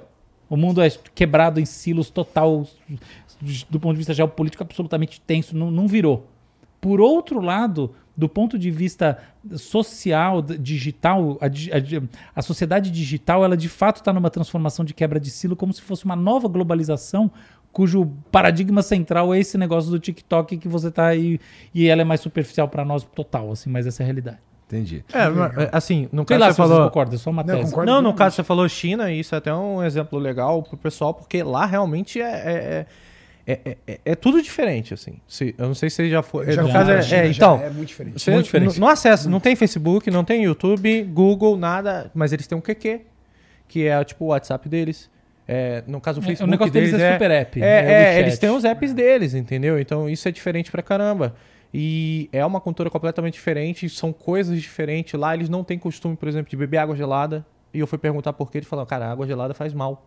Você tá É tomando algo mais gelado do que o seu corpo. Não faz sentido. Você tá. Então são coisas assim. E até na parte da sociedade de ter um banheiro com uma louça no chão e não tem vaso.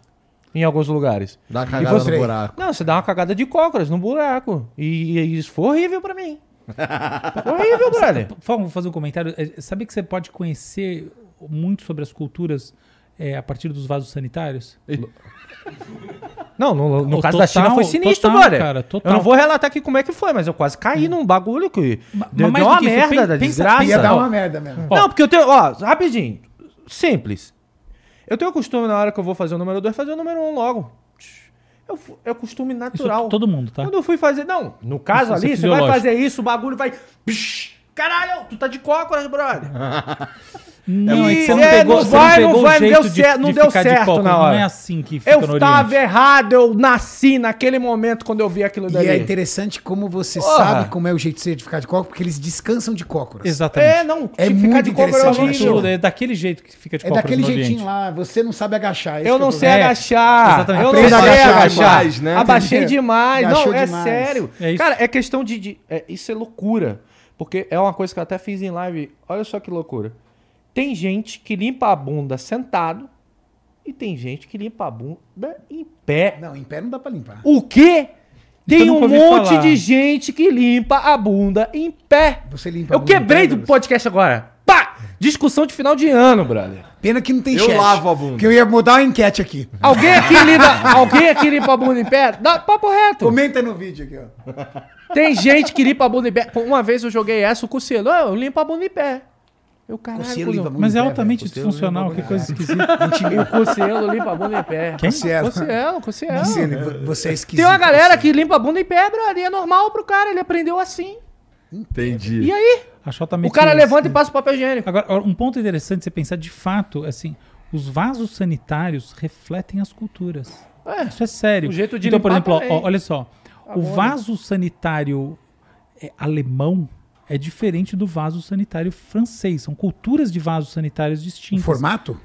É, Ou e- até o material? Não, não, é formato. Não, é muito mais o formato. É a lógica de, na verdade, assim, qual que é a sua relação com o cocô? Essa é a grande questão, Entendi. entendeu? Então, e você tem um vaso sanitário tipicamente americano. Eles têm estruturas diferentes. Por exemplo, até que ponto você quer que é, a- o, o- o cocô seja inspecionável? Essa é a grande diferença, entendeu? É sério Você isso. quer ver sua merda? É, porque você quer ver, entendeu? Isso é O- o, interessante. vaso isso aí, sanitário isso aí te alemão... ajuda a identificar uma doença. É, exatamente, o vaso sanitário alemão, ele tem essa lógica, é uma lógica alemã, analítica. Entendeu? Isso, na verdade, é, eu adoraria ter tido essa. Esse, vou- vou- esse é um insight do Slavoj Zizek, um, um filósofo é, esloveno, tá? Não é minha, no meu insight. Eu adoraria ter tido esse insight, porque é, é genial demais, mas o- fazendo aqui, então, crédito, dando crédito para quem merece, o Zizek tem um, tem, um, tem um estudo maravilhoso sobre isso. Cara, os, os diferentes vasos sanitários refletem a cultura. O vaso alemão é um vaso em que o cocô sai para frente e para você poder analisá-lo. O vaso francês é um vaso em que ele boia. E o vaso americano é o vaso que manda embora de uma vez. Tem aquela puta descarga que tem o furo, o furo é mais embaixo, que você nunca viu no hotel americano. Shhh, que é para você, que é a eliminação total de tudo que é desagradável dessa vida. É muito interessante. É maravilhoso. É, essas coisas assim são as que mais revelam a cultura. E o chinês, aquela louça? Tem Então, isso calma. E aí o oriental, o oriental total. Porque o que o oriental faz no final das contas é criar uma relação muito mais orgânica, porque você está muito mais próximo. Esse ato de agachar não é qualquer ato, é um ato de aproximação. Você não tem o aparato no meio do caminho. O aparato é uma coisa que te. Então o oriental é o cara que te traz mais próximo da organicidade do, do, do que sai de você. Uma Exato. coisa que eu percebi também que o negócio sai muito mais rápido. Não é lógico. Isso Porque eu acho que você tá com a perninha levantada e tal. Eu fui fazer a força, a força que eu fiz foi muita. Então foi. Isso aí pode poupar a gente dos Não, é, detalhes. foi assim. Porque Gente. saiu mais rápido o negocinho. Ó, Entendeu? porra, muito obrigado por vir aí trocar essa ideia comigo aí. Terminamos falando de merda. O, o- o- tu precisa ir embora, não é, cara? Então estamos meio que, inclusive, talvez um pouco atrasado. Mas muito obrigado pela moral, obrigado por virem aí todos vocês. É, obrigado. Obrigado. pela parceria durante todo esse ano. De vocês, espe- assim, especialmente vocês três que estiveram comigo aqui tantas vezes. Obrigado de verdade. E só pra finalizar, como sempre, tuas redes sociais. Renato Underline Cariani. Em todas as redes. Tá. Eu sou todo misturado. é. Tem Rato Borrachudo e tem as redes do O Douglas Mesquita no Instagram. Tá assim. Tá Douglas Mesquita botou, é, tá misturado. Dois influenciadores num corpo só, mano. Aí sim. pra ficar Segura. duplamente É, louco. é isso né? aí. E o Álvaro tem o Instagram também. Agora tem Álvaro Machado Dias. Facinho. Tá postando lá, doutor? Eu tenho uma equipe que cuida disso agora. Sim, mas tem material lá, porque Tem, tem merece. material, meu. tem material, É material. muito... Obrigado. Meu Deus do céu, vou colocar aqui pra Ó, caçar o homem agora. Mas aqui, aí, to- obrigado mais uma vez a Obrigado todos vocês. vocês. Vocês que assistiram aí, é, não, esque- não esquece de seguir os caras, tá tudo aqui na- no comentário fixado, tá bom? Segue aí o Jean também, já entra lá no Discord que tá aqui na descrição, se inscreve, dá o like e boas entradas. E um- uma palavra final. Gente, ó, eu sei que 2022 foi um ano muito tenso pro Brasil. Muito, muita tensão política. É, uma um- saída de um Covid que foi traumático pro país. Que 2023 seja melhor para todos nós. Isso, Amém. E gostei. a gente foi Amém. campeão, né, meu E parceiro? já, já, tá, já tá tudo certo porque a gente já é, já é, Já é hexa, né? É isso. um beijo pra todo mundo. Beijo, pessoal. Tchau.